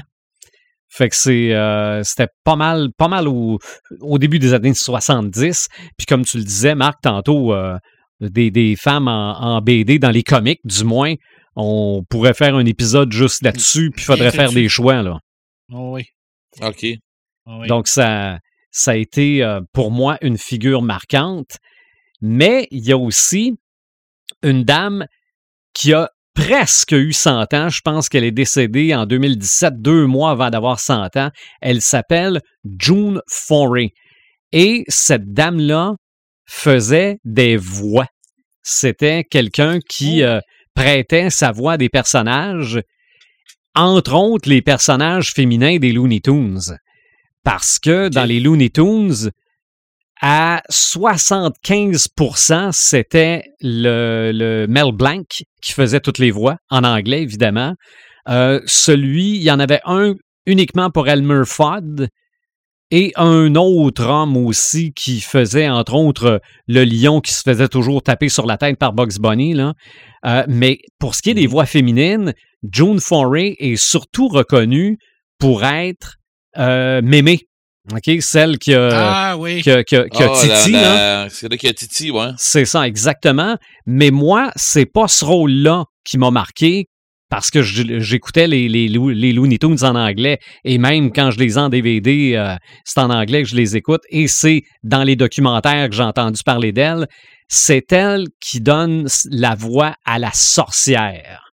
Si vous vous rappelez de Bugs Bunny qui se retrouve dans Hansel et Gretel, là, il y a une sorcière qui veut faire. Ouais, avec euh, ah, le, grand nylon, le grand nylon vert. C'est ça, exactement, qui revient dans d'autres dessins animés. Puis euh, oh, à un moment donné, je pense que euh, Bugs Bunny se trompe dans la potion, puis la sorcière devient très, très jolie. Là. ben, c'est mm-hmm. elle qui prêtait sa voix à cette sorcière-là. Et je pense qu'a fait des, des Looney Tunes. jusque dans les années 2000. Son dernier rôle date de 2014 euh, jouait le rôle de Rocky, non pas le boxeur, mais l'écureuil dans Rocky and Bullwinkle. C'était elle qui prêtait sa oh, voix à l'écureuil. Puis ça, je pense, c'est peut-être. Est-ce que ça doit être dans le dessin animé? Parce que je sais qu'il y avait eu un film à un moment donné, là, mais euh, probablement qu'il y a eu d'autres dessins animés en 2014. Donc, dans, puis dans les Looney Tunes, si on regarde les documentaires, on constate que beaucoup de femmes ont travaillé sur les Looney Tunes. Peut-être pas à l'avant-plan, si on regarde les génériques pour ce qui est des animateurs, euh, des, réalisateurs, je suis pas sûr qu'il y a eu de réalisatrices de Looney Tunes, mais aux tables à dessin, il y avait beaucoup de femmes. Parce que de la façon que ça fonctionne, euh, admettons, je prends Chuck Jones, celui qui a aussi fait le premier dessin animé du Grinch, qu'on revoit par les temps qui courent à la télé. Euh, lui faisait comme un dessin pour les, séquences principales, mais les animateurs devaient dessiner ce qui se passait entre chaque. Et ça, il y avait beaucoup de femmes qui faisaient ça. Il y avait beaucoup de femmes qui faisaient les couleurs aussi. Euh, puis là, regardez, les, les Looney Tunes, là, on recule dans les années 40, dans la Deuxième Guerre, jusqu'à l'apparition de la télé, je pense. Euh, oui, il y en a eu d'autres après, là, mais la grosse production de Looney Tunes, euh, date d'avant 55. Donc, il y avait quand même pas mal de créatrices dans ce temps-là. Mais c'est vrai, peut-être que elle était à l'arrière-plan. C'était euh, les figures de l'ombre, pour prendre le titre d'un film où on, mm-hmm. parle justement de, de, femmes qui ont travaillé pour la NASA. Mais euh, je terminerai avec, pour moi, quelqu'un qui, qui m'a marqué, qui me marque encore, et probablement qu'il y a plein de monde qui vont se reconnaître. Parce que pour moi, c'est le premier contact avec une euh, consommatrice de culture pop. C'est mon premier contact féminin, puis c'est mon premier contact tout court, c'est ma mère. OK. Puis probablement que pour ce qui est de consommatrice dans la culture pop, euh, si on pense euh, à nos mères, on les reconnaît. Moi, ma mère lit beaucoup. Euh, si je voulais faire quelque chose, pas de costume, c'est pas grave, on va en faire un. j'ai, j'ai été dans un groupe hommage à Kiss quand j'étais très jeune. J'ai pas acheté mon costume au magasin. Là. c'est ma mère qui a fait ça. Comme je suis plus vieux que vous autres, euh, peut-être que l'évangile en papier, ça vous dit pas grand-chose, là. Mais. Ah oui, ça, c'est bon, mais c'était euh, un monsieur La Fortune. Je suis vieux, moi aussi. oui, hein, un monsieur La Fortune qui faisait des bricolages. OK. pas ben, Charles Lafortune. Non, non, mais. Euh, non, l'autre, la je, je me rappelle pas de son prénom, ah malheureusement, mais. C'est pas Claude. Claude. Oui, c'est Claude. Je l'ai vu d'ailleurs en spectacle ici à Rivière-du-Loup. mais c'est ça. Oui, ah, là, oui, oui. Ah, là, t'es ben. vieux si tu l'as vu en spectacle. Ben, ici à Rivière-du-Loup, ça fait pas tant d'années. Je suis allé avec mon ah, fils. Ah. Mais il était pas ben, vieux. Ah, OK. Il était pas vieux. Euh, mais euh, on, on, on faisait à peu près la même chose, mais à l'église chez nous. OK, il y avait comme euh, des, des, messes de samedi pour les plus jeunes. Là. Ben, ma mère, avec ma tante, construisait des, des, des, marionnettes en papier comme ça et j'ai participé à ça. Donc, c'est sûr que ça a eu une influence sur moi, mais ma mère ne dit pas qu'elle est une geek. Là. Je non, je dis ma, ma, mère lire, ah, puis consommer de la télé, des téléromans, euh, des, euh, des séries basées sur les livres qu'elle a lus. Euh, elle en a consommé au maximum. Et les livres qu'elle a lus, souvent écrits par des femmes, les téléséries qu'elle écoutait ou les téléromans, souvent écrits par des femmes aussi. Euh, donc finalement, ça, moi, ça m'a permis de voir que dans la culture populaire, des femmes, il y en avait quand même beaucoup. Est-ce que c'était équivalent à ce qu'il y avait côté masculin? Probablement pas mais il y en avait quand même pas mal. Euh, c'est ça. C'est, euh, pour moi, c'est, les figures qui ont beaucoup marqué. Puis je pense même, euh, je, fais juste penser à Joël, je pense que ta mère, en matière de culture populaire, c'est assez... Oui, oui vraiment, je suis pas... la pomme n'est pas tombée loin, ben de l'arbre. Tu nous avais compté aussi, là... Mais ben oui, mais c'est ça. De, de, de, sa fête, là, puis tout. C'est ça. Ma, ma, mère, en partant, c'est une, c'est une potterhead finie. Euh, puis, puis tu sais, elle, elle, les livres, euh, elle aussi, elle dévore ça vraiment. Là. Elle lit beaucoup de, de littérature pour jeunes aussi, du young adulte, puis tout ça. Fait que, fait que oui, elle rentre beaucoup là, dans, dans le créneau de la, de la culture pop, puis tout. Là. Mm Mais c'est ça, des, des fois, peut-être que c'est ben, c'est comme dire à quelqu'un qui a un sous-sol du Canadien de Montréal qui, est un geek qui va dire non, non, non, non, mm-hmm. non, je suis pas un geek. Pourtant, c'est exactement la même chose. Peut-être qu'il y a beaucoup de consommatrices de culture pop qui, qui se considèrent pas comme des consommatrices de culture pop. Ouais, ben, j'ai une amie, justement, euh, elle, c'est comme euh, une de mes meilleures amies, mais c'est aussi mon amie de films d'horreur. C'est avec elle qu'on a beaucoup de plaisir à écouter des films d'horreur ensemble. Mais euh, en y parlant plus loin de d'autres films, ben là, je découvre, je découvre qu'elle en écoute pas mal plus que, tu sais, puis m'a donné à réaliser comme, elle fait comme, ben, peut-être je suis geek finalement, tu sais, c'est comme je vous disais tantôt, des fois, là, c'est quand on n'en parle pas avec personne, on le sait pas. Puis là, m'a donné, tu t'en parles avec quelqu'un, puis là, tu, découvres que, que, que, oui, tu connais ça plus que tu penses. C'est ça. En fait, en fait, c'est juste un mot. Mon dernier film d'horreur, c'était avec toi, Joël, je t'allais le voir. Pour vrai? wow, ça fait un bout. Hein. ça fait un bout, hein. Puis pour moi, c'était avec toi la dernière fois. La dernière fois, j'ai été euh, voir un film d'horreur au cinéma. moi, je, je me rappelle même pas de la dernière fois. Ouais, non, non. film d'horreur au cinéma, mais même film d'horreur chez nous, ça fait longtemps. Ah oui. Je serais, ah, moi euh, aussi, ouais, ouais. Je serais dû. Ben là, je dis. Ouais, ben non, ça peut. Euh, à l'Halloween, à l'Halloween, je me suis tapé au complet de spasme, au complet. OK. Mais, ah oui. Je sais pas si ça compte, là, mais oui, ça devrait ben de compter, là. Mais il y en avait des autres. En tout cas, tranche de vie. oui, c'est vrai qu'en matière de littérature, c'est pas trop compliqué de voir qu'il y a beaucoup de femmes là-dedans, euh, télé, cinéma, euh, mais jeux vidéo, Red, Eh, en matière de créatrice, de consommatrice, c'est, c'est, c'est-tu vrai que vite de même, on aurait tendance à penser que c'est encore un monde de gars? ouais, trop, vraiment trop.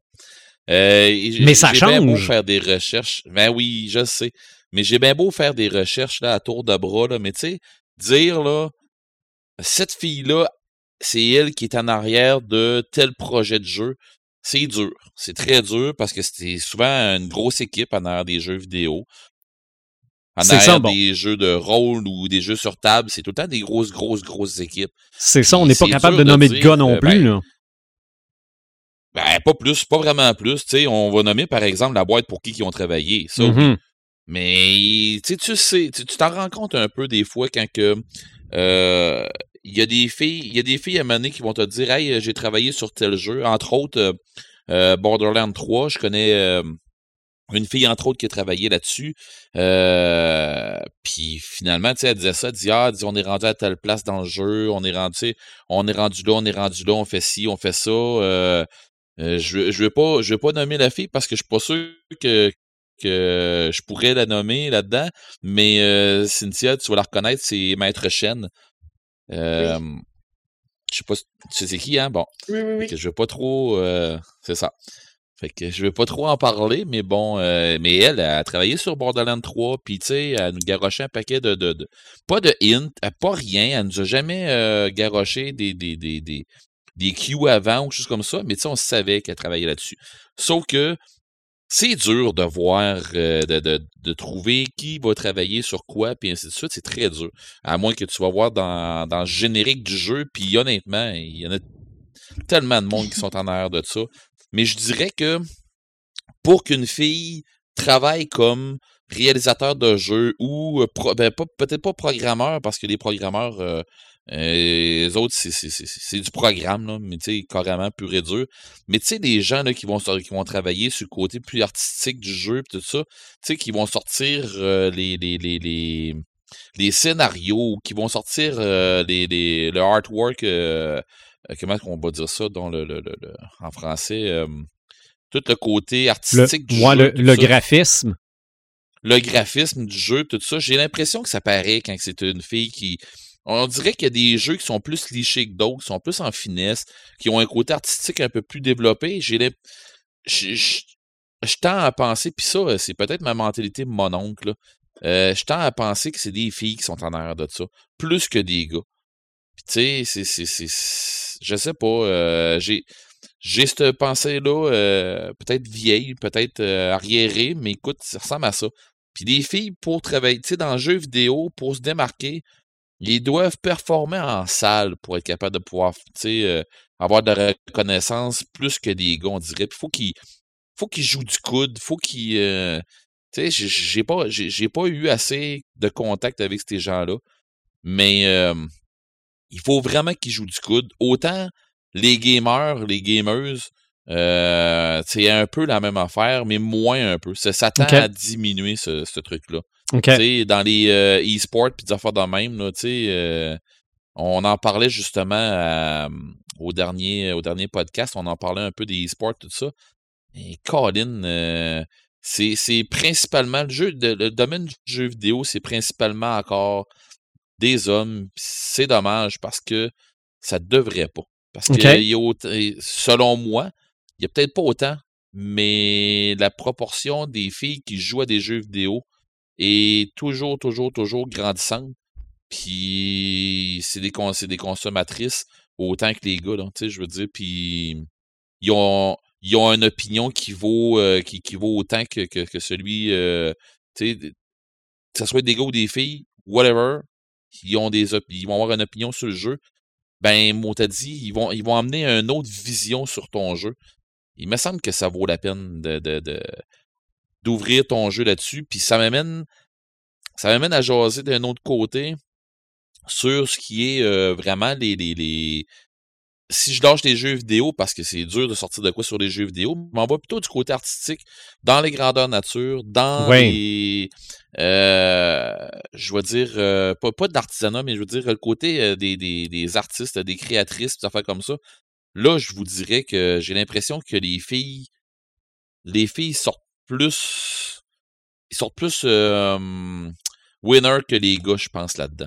Tu sais, euh, il y a beaucoup de gars qui sont, qui, sont de très bons artistes, puis qui sont des, super de bons dessinateurs, euh, des, des, des, créateurs euh, experts, qui sont vraiment des, vraiment des, très bons créateurs. Mais quand tu arrives et que tu vois la finesse du, du travail d'une fille qui, qui a fait une armure de quoi de même, ça paraît. Ça paraît, puis tu t'en rends compte. Là. entre autres, les sœurs d'armes, il y a une fille qui. Ben, la fille qui, est là-dedans, euh, la gueuse pour les gens qui en, GN, mais euh, la fille, elle s'appelle Nancy Sirois, c'est elle qui a ça, euh, les sœurs d'armes. Elle fait du stock de GN, elle fait du stock de, de, de cuir, ça travaille le cuir. Comment t'as dit ça? Elle fait du cosplay aussi, là, pour, elle, elle, fait des contrôles pour les costumes. C'est ça, puis ta fille, elle, sert beaucoup de mannequins là-dedans dans ses affaires. Elle fait beaucoup de, de, trucs de bord pilote. Tu sais, la, la fille, là, c'est une passionnée là-dedans, puis elle a vraiment une touche euh, magique quand elle travaille là-dessus, sur, ses affaires. Son kiosque à Bicoline, euh, il y a tout le temps un paquet de monde là-dedans. son stock, elle arrive, son stock est déjà presque tout vendu. Fait que le stock qu'il faut qu'elle amène pour sa, sa, sa boutique là-bas, ben, il faut quasiment qu'elle en refasse le double du stock parce que elle arrive là-bas, euh, tu sais, c'est corsets, entre autres, là, euh, les filles, c'est arrachent, là. Tu sais, puis il y a plusieurs sortes de gammes là-dedans, tu sais, tout le monde tripe, puis il y a de quoi triper, là. Mais tu sais, mm-hmm. euh, quand elle me parle de, de ouais, mais check ce que toi tu faisais comme, tu sais, t'as fait comme truc, tout ça, moi je suis pas capable de faire ça. Je dis, ouais, mais arrête-toi, Nancy. T'es elle est une coche. Je, me trouve pas si pire dans le cuir, mais elle est vraiment une coche en haut de moi. Mais on fait, on fait pas la même chose, puis on se garoche pas dans les mêmes, dans les mêmes affaires. Puis je trouve vraiment génial ce qu'elle fait. Euh, j'ai, moi, en tout cas, moi, je trouve qu'elle se démarque, mais vraiment, mais vraiment beaucoup. OK. Euh, si je me trompe pas, on peut aller sur. Euh, euh, comment ça s'appelle donc Il y, a un nom là, qui m'échappe là, là, mais bon, sur Facebook, on est capable de, de la trouver. Euh, j'ai rien dit dans la tête, mais c'est pas ça par tout. Là, euh, euh, a une place où c'est qui sont tous les, les, artistes là, sur Internet. Euh, Etsy. mon Dieu. Etsy, merci. C'est ça. Il me semble qu'elle est sur Etsy aussi. Je suis pas certain, certain, là, mais il me semble qu'elle m'en avait parlé. Mais écoute, elle est vraiment haute. sais, elle va vraiment chercher une touche. Tu y parles un peu de qu'est-ce que tu vas avoir. Elle va te sortir vraiment ce que ce que tu voulais, même mieux que ce que tu voulais, parce qu'elle a sa, sa petite touche de, créatrice, mais sa petite touche aussi de perfectionniste qui est capable de dire T'es sûr que tu veux ça de même, moi je te mettrais ça de même, me semble que ça serait trop beau, puis elle a, elle a souvent raison.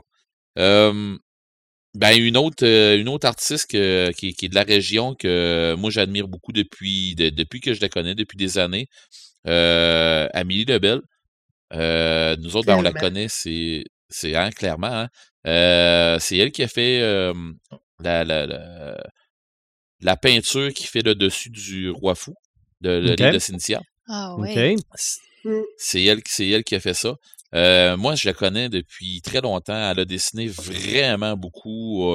Euh, souvent, c'est elle qui faisait nos, nos personnages pour nos games de, de, de jeux de rôle. on disait, mon personnage, il ressemble à ça un peu, il ressemble à ça. C'est elle qui nous sortait un peu de quoi l'air nos persos puis tout ça. Puis tu sais, c'était vraiment le fun. on était on a été très longtemps tous les deux à se garrocher sur DeviantArt à, à mettre nos dessins, à mettre nos trucs là-dessus. Puis, euh, tu sais, ça fait, fait longtemps que je la connais, puis ça fait longtemps que, que, que, que je la vois performer, puis il me semble que ça fait... Elle était bonne, est tout le temps, de, tout le temps meilleure. Je, je, sais pas quoi dire autre, autrement. Euh, puis c'est une fille aussi qui est, elle fait pas juste de la peinture. Euh, euh, en grandeur nature, c'est est perfectionniste aussi dans ses euh, dans ses styles de costumes, dans elle en fait moins de grandeur nature, mais dans le temps qu'elle en faisait beaucoup, euh, c'était tout le temps une grosse coche en avant de tout le monde, ces, ces, personnages. J'ai fait un demi-dragon avec elle à un moment donné, puis on était... on, on lookait à travers, à, travers de, de, la masse, là. nos demi-dragons, c'était, c'était assez intense, là, parce que justement, on s'était dit, hey, faut que, il faut que ça arrache. Il faut qu'on arrive sur le terrain et que le monde fasse tout. Il se pose pas la question qu'est-ce qu'on est, qu'est-ce que, de quoi ça a l'air, tout ça. Puis, tu sais, c'était. Ça avait donné de quoi de pas pire. Fait que Amélie aussi, elle a. Euh, il y a été un temps, elle, était dans l'organisation de Chanacor qu'on organisait pour. Euh, euh, c'est un grand nature qu'on organisait. Et elle l'a fait pendant un bon bout. Puis la touche que la touche féminine qu'une fille va emmener dans, dans une organisation de grandeur nature, c'est un autre game. Tes, tes, quêtes vont pas en même place. Ton monde va pas en même place. Ben, je dis il va pas en même place. C'est pas vrai. Il va où ce qu'il doit aller, mais il va d'une façon différente. C'est complémentaire, je pense. Ouais, c'est ça. ça rend plus. Euh, ça apporte une petite touche de plus. Euh, mais tu sais, je pense que ça serait juste des filles qui organiseraient GN, la touche masculine, elle manquerait quand même, mais je pense que c'est vraiment complémentaire, le, le fait d'avoir la chance d'avoir les deux dans une équipe de mm nature. Ouais, ouais, mais c'est, c'est, c'est, exact, c'est exactement ça. Tu sais, je veux dire, euh, j'ai vu des grandeurs nature où que c'est seulement des gars qui sont là, puis euh, je n'ai vu beaucoup, vraiment beaucoup. Puis je veux dire, euh, OK, c'est un bon GN, mais les, les places où que j'ai vu des filles qui, qui leadaient tout court, puis que c'était juste des filles, je suis d'accord avec toi, euh, me semble, ou c'était principalement des filles, ou que tu, tu te rendais compte que c'était les filles qui décidaient pour à peu près tout dans le grandeur nature, tu faisais OK, il manque, il manque quelque chose. Mais quand tu as un bon mix des deux, wow. Wow, wow, wow. C'est ça, c'est vraiment hot. une autre de mes amies que, que, qui était dans le gène engrenage, je sais pas si elle est encore là-dedans, euh, euh, Marie-Ève euh, Duquette, Kitty, qu'on connaît nous autres dans les grandeurs nature. Euh, je sais pas, Cynthia, si tu peux tu peux m'aider. Il me semble qu'elle est encore dans l'engrenage, je me trompe pas. Je sais pas encore, je vais t'avouer. Et tu okay, mais cette année, il n'y a pas eu de grandeur nature. C'est ça, c'est ça, c'est ça. Puis c'est une, c'est une créatrice, je veux dire, elle se garoche mmh. dans un tapon de stock de grandeur nature, tout ça. Euh, elle s'est ouverte comme une genre de, de petite boutique, euh, de, de, de, genre de petit salon de créateurs, euh, un petit peu, je dirais pas fablable, mais tu sais, une place où il y a un paquet de, de, d'artistes qui peuvent s'installer là. Puis, fait qu'elle elle avait ça une secousse. Tu sais, elle est tout le temps dans, dans le domaine de tout ça, tout le temps des idées. Euh, puis elle arrive en grandeur nature, euh, tu, le sais qu'elle a, euh, elle a travaillé sur ces trucs-là, ah ça, ça paraît. Là. Fait que, tu sais, c'est, elle, a une touche, une touche euh, weird, vraiment le fun, que les autres ont pas, que tu dis, même si le gars, même si un gars amènerait ça, ça serait pas pareil. sais dans, dans Kraken, justement, elle fait un, un docteur, mais le docteur euh, a des a, elle-même des maladies, mais que tu elle a un maquillage de feu. Il faut qu'elle ait la moitié de, de, de, la moitié du corps comme euh, euh, qui, a, plus de peau puis tout ça, tu sais. fait puis pour vrai, on y croirait. Là. Elle fait prend vraiment le temps de, de des muscles bien bien faits, tu sais, puis on dirait vraiment qu'elle a vraiment plus de peau sur la moitié du visage, tout ça, c'est vraiment, vraiment, vraiment le fun. Fait que tu sais, c'est comme, comme créatrice, là, elle, est top. Euh, puis ben Cynthia, ben faut que faut, euh, j'ai pas le choix. Pas j'ai pas le choix.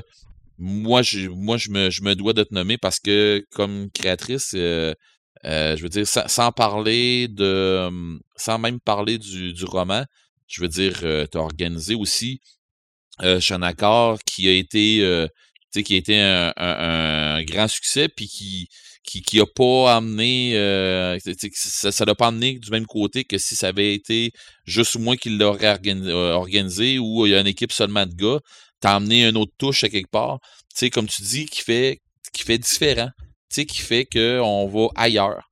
Puis ce ailleurs-là, il est vraiment top, là.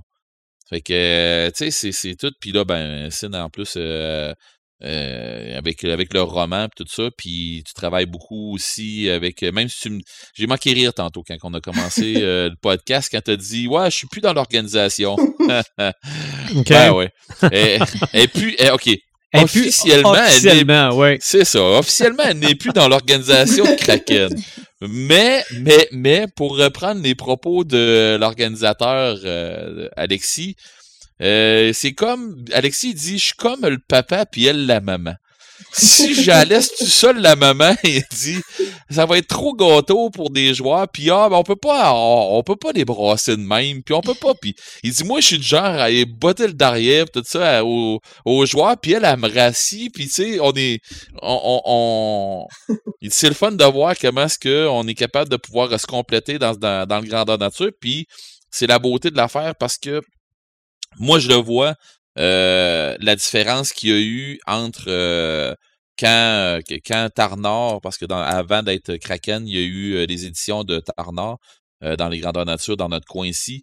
je l'ai vu la différence quand on a embarqué du je vais dire comme ça, mais qu'on a embarqué du staff féminin dans, dans l'organisation. Pas, pas seulement dans le côté euh, des, des, personnages non-joueurs. Je parle du côté des personnages, des, des de, l'organisation, ceux qui prennent des décisions puis qui amènent le grandeur nature où ce qu'ils sont là. Je parle pas des joueurs non plus. Mais quand t'arrives, puis tu sais, tu t'en rends compte quand il y a des filles qui sont dans, dans le grandeur nature, tu t'en rends compte pas un peu. Là. C'est, ça paraît. Ça, c'est, t'as, le côté plus, plus, euh, plus humain sais, on en a parlé tantôt un peu, là. Je pense que tu as un côté un peu plus humain qui embarque, euh, qui, qui, qui, va jouer plus un, un, rôle euh, décisif dans le grandeur nature. Je sais pas si c'est quelque chose à rajouter là-dessus, mais il me semble que c'est, semble c'est ça. C'est, en tout cas, je sais ben, pas. Je pense qu'on euh, apporte un peu de profondeur, plus. Tu sais, des fois, là, quand les gars organisent, euh, tu sais, ont le, point A, le point B, ils vont y aller. Puis moi, ben, je, je vais remplir le, entre le A et le B. OK. je pense qu'on amène un peu de profondeur. Euh, tu sais, le gars va avoir une pas pire idée. C'est ça, le gars va avoir une pas pire idée, puis on se rend, OK, le grandeur nature commence là, on s'en va là, puis on va finir là. Ben, qu'est-ce que vous en pensez? Ouais, peut-être que tu devrais. Puis là, c'est là que ta fille va embarquer. Puis peut-être que tu devrais ajouter ça. Il me semble que cette twist-là, ça serait pas ça serait le fun. Puis il me semble que ça ferait avancer le jeu autrement. Puis ben, les bonnes organisations, euh, ben souvent, ça va être des organisations mixtes ou ce qu'ils vont avoir euh, une plus grande ouverture aux joueurs. Parce que de plus en mm-hmm. plus, euh, puis Cynthia l'a dit, de plus en plus dans les grandeurs nature, vous étiez, comme tu dis, dans notre région, vous étiez trois au début et maintenant vous êtes une batch, puis ça fait juste, je trouve ça génial parce que ça fait juste représenter ce que le monde devrait être, en, mais, mais pas encore assez à mon goût. Là. Je veux dire, euh, la population euh, la population dans un grandeur nature, ça peut être représentatif de ce que tu vas vivre vraiment dans le monde. Bizarrement, on est une majorité de gars. Les enfants seront pas forts. fait que, tu sais, quand on arrive avec euh, des, des filles qui embarquent de plus en plus là-dedans, ben, c'est le fun parce que, justement, autant dans une organisation que en jeu, euh, ça sera pas la même affaire. Tu sais, ça sera pas la même game, puis on, on vivra pas les mêmes choses. OK. Ceci étant dit, euh, il y a un autre côté que je trouve que les filles percent, mais de plus en plus, puis que je trouve ça génial, puis je suis un, adepte fini de ça. Dans le métal. Mm-hmm. oui. Ouais. Dans le métal, je veux dire, euh, euh tu sais, c'est sans grande surprise, vous irez, parce que vous irez écouter le, podcast sur le heavy metal qui était euh, le podcast numéro. Euh, t'en souviens-tu, Joël? Non. C'est 98. J'ai pas mon Quelque ah, chose comme ça, me semble que c'est avant le centième. Ouais. Oh, ouais, c'est ça, c'est le 98. Merci. OK. Bon, euh, j'ai été chanceux. J'ai dit ça vraiment au hasard. OK, le podcast numéro 98, vous irez l'écouter, là. Vous allez voir que Joël puis moi, ben, les euh, je sais pas, on, a un style de musique euh, qui rejoint euh, de plus en plus de gens. le heavy metal, dans le, dans heavy, les filles sont vraiment top. De plus en plus, on. puis je, parle pas juste des filles qui, tu sais, dans le lead, là, des, des filles qui vont juste chanter, des affaires comme ça. Il y a des filles, je pense au groupe Burning Witch, que c'est un groupe exclusivement féminin, mais ils ont un style de, de métal, euh, un style quasiment néo-rétro, là, tu sais, qui ont un petit, twist rétro du vieux glam metal, on dirait, mais ils t'amènent ça euh, avec du torque, là, comme ça n'a pas de sens. Là. Euh, sont vraiment bonnes, mais tu sais, euh, je vais vous en nommer quelques-unes qui, qui, qui, percent vraiment beaucoup. Puis dans eux autres là, que je vais vous nommer, c'est des filles qui vont sortir une voix autant très harmonieuse quand ils vont chanter euh, avec une voix plus douce un peu que quand ils vont sortir un, un growl qu'on appelle, tu sais, euh, Ouais. quand ils vont, qui, qui, qui vont chanter plus euh, guttural ou une, une voix d'être, comme les gens diraient, là. Euh, ça sort des fois meilleur qu'un gars. Ginger, ben, le groupe Ginger, la, la fille s'appelle Tatiana Schmelok. J'espère de l'avoir, euh, excusez-moi madame, là, mais j'espère de vous avoir bien, bien dit votre nom, là, mais Schmelok. En tout cas, euh, en, en être jolie, elle a une voix pas de sens, là. Je suis- je- je- c'est ça. Je, je l'ad- je l'admire beaucoup. Euh, in this moment, euh, Maria Brink, qui est, euh, qui, qui est juste est hot. On- si, si vous savez pas quoi écouter, ben, de toute façon, euh, j'en mets souvent des vidéos de, ces filles-là sur euh, ma page Facebook. euh, et je, je, tripe, fait que je, je, fais je partage ma, passion là-dessus. Puis In This Moment, j'en mets une fois de temps en temps aussi là-dessus. Elle a fait vraiment des super de, belles coopérations avec, avec quelques groupes, tout ça. Mais elle a une voix à elle. Elle a vraiment une voix à elle. Le groupe Arc Enemy, que beaucoup, beaucoup, beaucoup de monde connaissent, euh, ont changé parce qu'avant ça, il était avec euh, Angela Go, euh, Gosso. Et euh, dans le fond, elle, Angela, est allée chercher quelqu'un pour lui succéder. Puis elle est allée chercher la chanteuse de The Agonist, qui s'appelle euh, Alyssa Whitegloss. C'est juste, c'est juste un, un super ajout à Arc Enemy. J'haïssais pas Arc Enemy avant, je, je n'écoutais pas vraiment beaucoup. Depuis que c'est Alyssa, euh, Enemy, c'est un de mes bons groupes. J'aime vraiment beaucoup. Euh, elle a ramené, elle aussi, un autre, un, autre vent de fraîcheur, je dirais, à, à Enemy. Et euh, je peux pas passer sous silence euh, un, de mes, un de mes groupes préférés qui ont. C'est pas un lead vocal que je vais vous présenter, que je vais vous parler, par exemple, d'une fille qui fait le back vocal euh, du groupe Flesh God Apocalypse qui s'appelle la, la, petite dame, elle s'appelle euh, Veronica Bordacini. Euh, elle amène euh, c'est c'est probablement une qui m'a fait euh, qui m'a fait une, euh, elle m'a rendu aux larmes avec une toune de métal. OK, puis c'est du gros métal. OK. OK? Et puis le pire t'es en plus en show, imaginez donc. Tu sais, il y, a des y a des bouts à un moment donné, t'écoutes une chanson puis t'es vraiment dedans puis tu sais, elle a un moment à un moment donné dans, dans la chanson avec euh, le, le, chanteur principal, puis euh, tu sens que c'est comme la maladie ou la mort qui est en train de, l'emmener, mais c'est, c'est elle là, qui, qui représente ça, mais tu sais, il y avait y avait une genre de chimie entre les deux. La fille, il y avait vraiment un gros vocal de, de dette vraiment élevé, vraiment pesant. Puis elle, elle arrive avec une voix soprano, mais euh, style style opéra, mais qui, qui, qui arrive dans du métal qui est vraiment ma- marié de façon magistrale que tu peux pas faire autrement euh, que de, triper. En tout cas, il faut, faut t'aimer ça, hein, bien entendu. Mais euh, sérieusement, à toutes les fois que j'écoute cette chanson-là, j'arrive tout le temps à peu près à la même place. J'ai c'est, pas des farces, j'ai, presque toujours euh, les frissons, j'ai la chair de poule. euh, et c'est, vraiment un groupe génial. Puis c'est de la manière qu'ils vont marier euh, leur chanteuse avec les autres chanteurs, tout ça. Euh, c'est, de quoi de hot. Puis, dans le fond, c'est, pas, c'est pas vraiment mon, dans, dans, dans mon range d'habitude quand on fait des podcasts. mais tu sais, le métal, ça fait partie intégrante de, ma vie à moi. Puis je veux dire, les, les filles, les, filles, ils prennent vraiment une partie intégrante de, de, mon côté. tu sais, dans la musique surtout, puis tout ça. Là, fait que. Mais tu parlais tantôt, Sylvain, de, de tu parlais tantôt de tes de, de, ta, mère qui était qui était une une, une, consommatrice, une consommatrice, une, une, consommatrice et, une, une créatrice à ses heures en, aussi. en, transformant. Mm-hmm. ben moi aussi, je voulais parler de, de, deux consommatrices qui, qui, sont très, très, très, très, très, très, très proches de moi. Mes deux, mes deux cocos. Mm-hmm. Euh, on les a eu en nom d'une coupe de fois. oui, oui, oui. Euh, c'est pour vrai, euh, ces deux, ces deux petites filles-là sont, sont pas consommatrices un peu. Là. C'est deux consommatrices, c'est deux geeks finis que j'ai.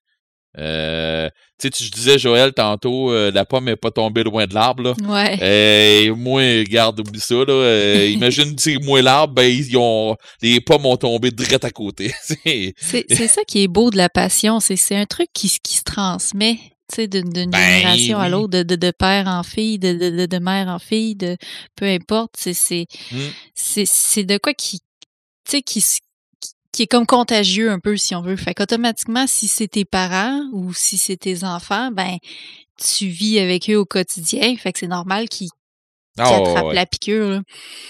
Tu sais, mes filles, euh, mes filles, c'est, deux gamers à côté d'embarrure. Ils trippent, mais tu sais, OK, euh, les filles ont leur chance, on va faire de la raquette. Ouais, c'est go, on part tout de suite. Puis tu sais, on va mm-hmm. tripper tout ça. Mais on arrive à la maison, hey, euh, tu sais, ma, plus jeune, euh, c'est avec elle que j'écoute le Mandalorien. Je peux pas, je peux pas écouter le Mandalorien sans elle, puis elle peut pas l'écouter sans moi.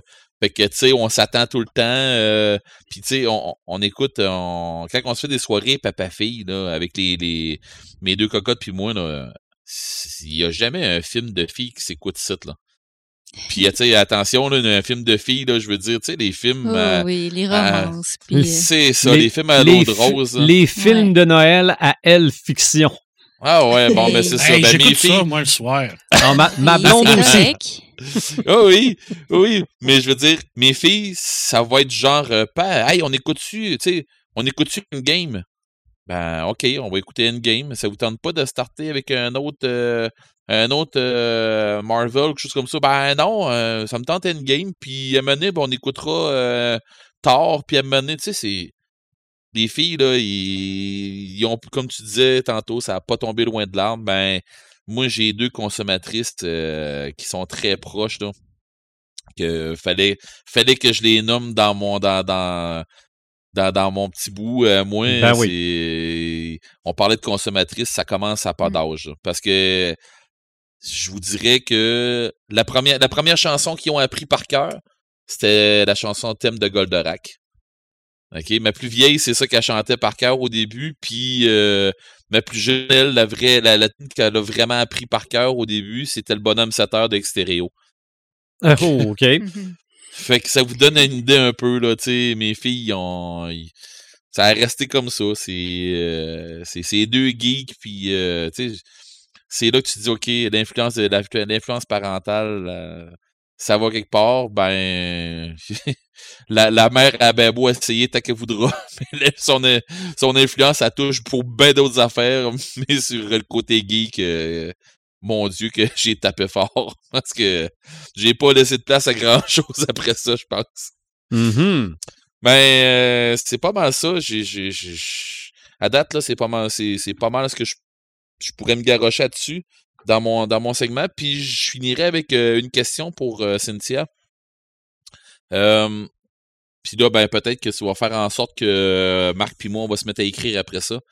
Euh, je, je, la poserai à toi aussi, Joël, mais je sais pas à quel point tu es embarqué là-dedans. Est-ce que être maître de jeu, est-ce que ça aide pour être auteur? Ah, je pense que oui. Ben, je pense que dans mon style d'écriture à moi, oui. clairement là, que ça a une influence. Puis je pense que ça m'a aidé à structurer euh, mes histoires tout ça. Puis je pense que ça va continuer à m'influencer comme auteur à, long terme, clairement. OK. Ça veut dire que Marc, euh, l'espoir est peut-être pas mort tant que ça. ben, écoute, on en fait tellement, on, on fait tellement de games que peut-être que c'est une de nos games sur papier, ça serait peut-être une, idée. C'est vrai, Marc. invente, invente-toi une game dans ta tête, puis écris-la. Ah, j'en invente plein, c'est rien que je suis pas capable de l'écrire. Ah! c'est vrai, c'est pas la même game. Hein.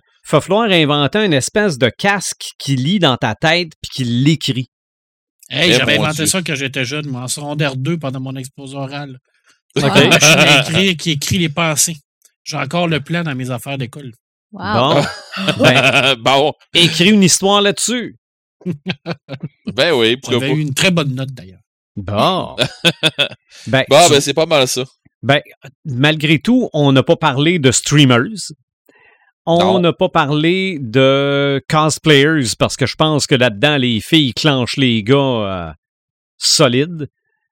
Euh, pour ce qui est aussi des, euh, je vais dire des Comic-Con, mais ça peut être des événements de culture pop en général, je pense que c'est rendu pas mal moitié-moitié. Moi, si je vois un Comic-Con, j'ai pas l'impression qu'il y a rien que des gars là.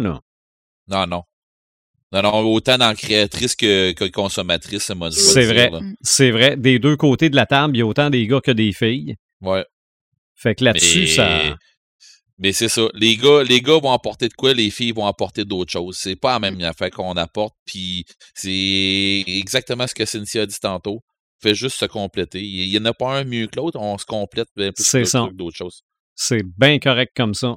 Yes. Encore une fois, on constate qu'on avait un gros sujet aujourd'hui, les femmes et la culture populaire. On a tous et toute notre place, puis en plus, on le disait, on se complète. C'est parfait comme ça. On va y aller avec nos samalumes maintenant. On commence par Paperman.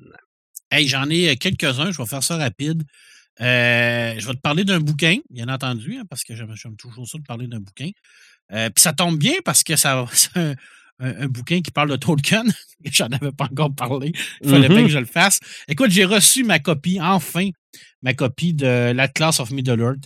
L'Atlas of Middle-earth, c'est un. Euh, c'est fait par une femme qui s'appelle Karen Wynne von Stark. Karen Wynne von Stark, c'était une auteure d'Atlas de monde fictif. Alors, elle, sa spécialité, sa spécialité était de, de, prendre les, les, mondes puis de, de créer des atlas sur ce monde-là.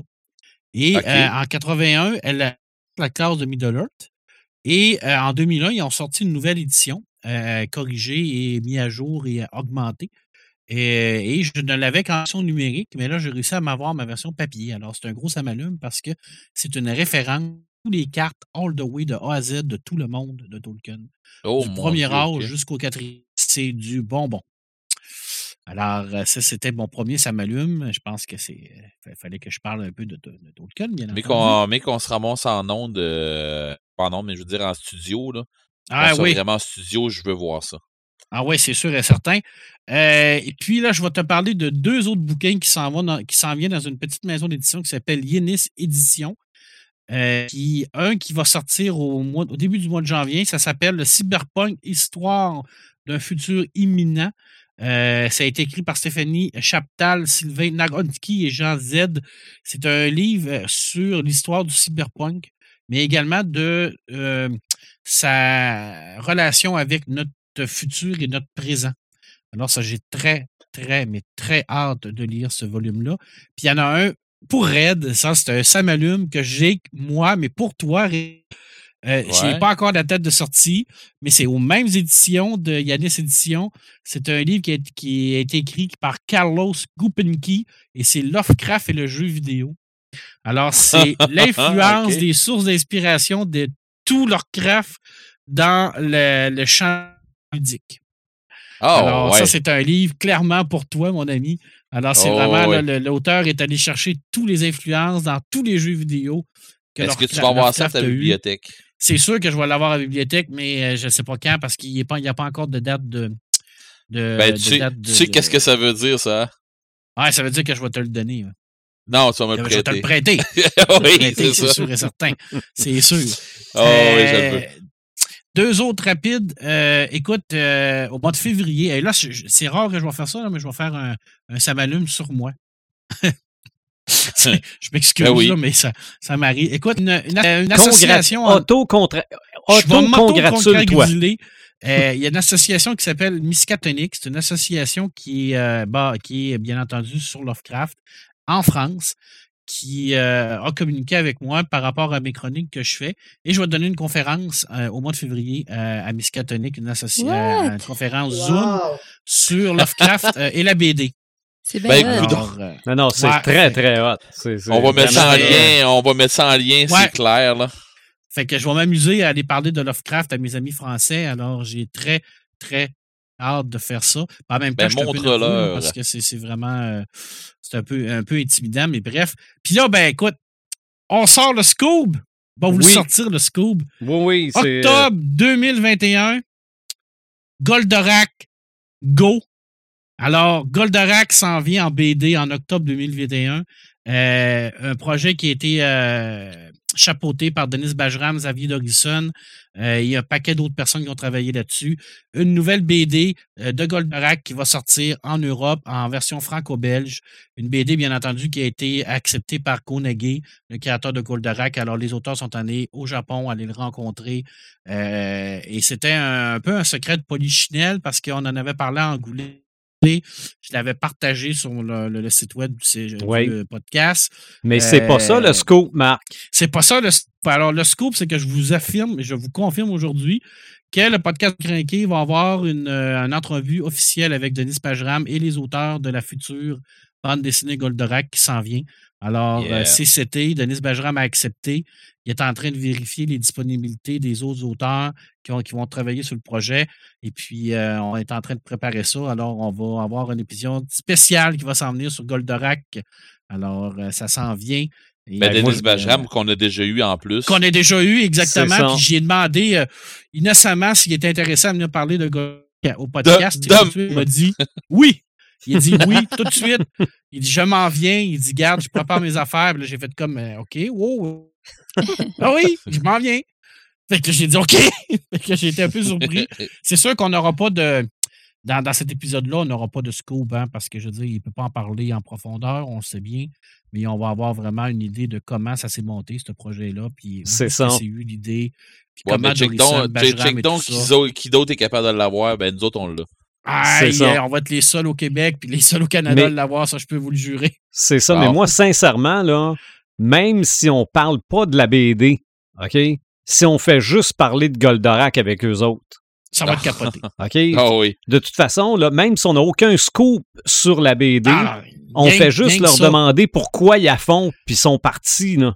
Ils sont- Ah ben oui. ouais, écoute, si on réussit à avoir Dorison et Bajram, les deux, les deux, euh, euh, les deux auteurs qui ont, qui ont dirigé le projet, qui dirigent le procès, qui sont quand même Comme, cinq. on, va être a- comme a- une gang d'enfants à Noël. Ah, ça va être fou raide, là, ça va être débile. là, ça va être. euh, c'est, euh, écoute, puis là, c'est des gros noms. Là. Écoute, Xavier Dorison, Bajram, Kossu, Zentanak, Guillot. Euh, écoute, c'est cinq majeurs en BD en Europe qui, qui se réunissent pour faire revivre Goldorak. Et là, c'est la suite de où ce que ça avait terminé, la, la série télé, à ce que j'ai pu comprendre. Mais encore là, il faut. faut il y a des bémols parce qu'on on sait pas tout, hein, je veux dire. euh, Il y, a, y a- y a- y a des, a des- des trucs cachés. Puis euh, moi, j'avais eu la chance de voir des planches euh, il y a quelques mois dans une présentation qui était réservée à des, euh, des libraires. J'avais été invité. Puis écoutez, ça va être magnifique, magnifique, magnifique. Ça va être extraordinaire. Alors, je pense que c'est le scoop. On finit avec un scoop. Hein, comme quoi, 2020 n'aura pas, tout été, aura pas été une année de, de, merde ça. totalement. Alors, on va avoir au moins une bonne nouvelle. Je ne sais pas si ça va se faire en 2020 ou ça va se faire en 2021, mais c'est sûr et certain que ça va se faire. J'ai eu la confirmation. Il suffit maintenant de, de, de- d'aligner nos flûtes, comme on dit, là, pour avoir C'est ça. monde. Mais euh, que- technologiquement que- parlant, c'est très facile à faire On n'a maintenant. aucun problème maintenant Ah, ouais. avec nos nouvelles technologies. Fait que ça va être, ça va être le fun de parler Goldorak avec des, euh, des, des passionnés euh, comme eux. Absolument. Génération Goldorak. C'est ça. Donc, euh, Red, t'as pas, t'as pas le choix de rappeler la Être chanson là. à tes filles. C'est clair. C'est clair, je vais leur dire aux filles, en plus, euh, tu sais, ils en ont écouté du Goldorak à côté d'en voir eux. Tu sais, pour qu'ils savent, c'est pas moi qui les ai appris. Ils ont appris la toune à cause qu'ils ont écouté des Goldorak. Mm-hmm. en même temps, c'est ça va être un beau défi parce que ce sont les, les cinq auteurs, puis ce sont les quatre, qu'on va être neuf dans un épisode. Eh, mon Dieu. Alors, euh, attelle tes bretelles. Ça va être intimidant. ça, va être, ça, va être, ça va être rock and roll. Mais je ne sais pas si on va être les, les cinq auteurs vont être là. Mais ça va dépendre des disponibilités de tout le monde aussi, là, parce qu'on n'est pas sur le même fuseau horaire. Hein. Mm-hmm. Oui, c'est sûr. La, la, la, patente qui, qui, mélange les trucs. C'est ça. Euh, mais ça se fait. C'est sûr que ça se fait. C'est rien qu'une question de temps et de préparation. Mais on travaille fort là-dessus. Oui, oui. Ça, c'est, de toute façon, c'est sûr que ça va se faire. C'est sûr. Ça m'inquiète pas du tout. C'est une euh, grosse bombe pour, 2000, pour, euh, oh, pour la fin de 2020, ça. Là, C'est ça. un, un fulgure au point. Yeah. Joël, ton samalume ou tes samalumes? Euh, ben, un de mes samalumes, moi, ce soir, en fait, euh, ben, c'est, de parler avec vous, euh, d'échanger un peu avec vous parce que je me suis ennuyée. J'ai manqué un podcast, mais je me suis ennuyée. Nous autres aussi?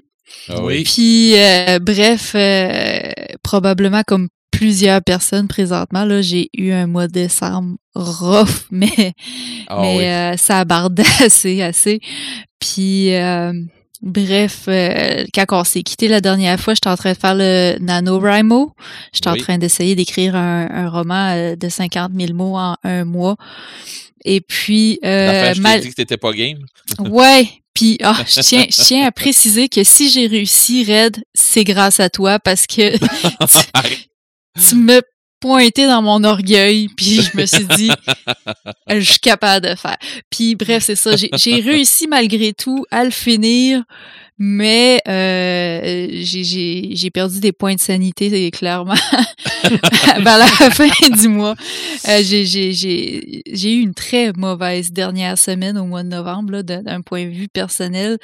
Puis euh, j'avais tellement hâte à décembre pour essayer de, de de prendre un break, puis de m'en remettre, puis là, euh, à chaque semaine, on a des mauvaises nouvelles, on se fait enfoncer le clou encore ah. plus.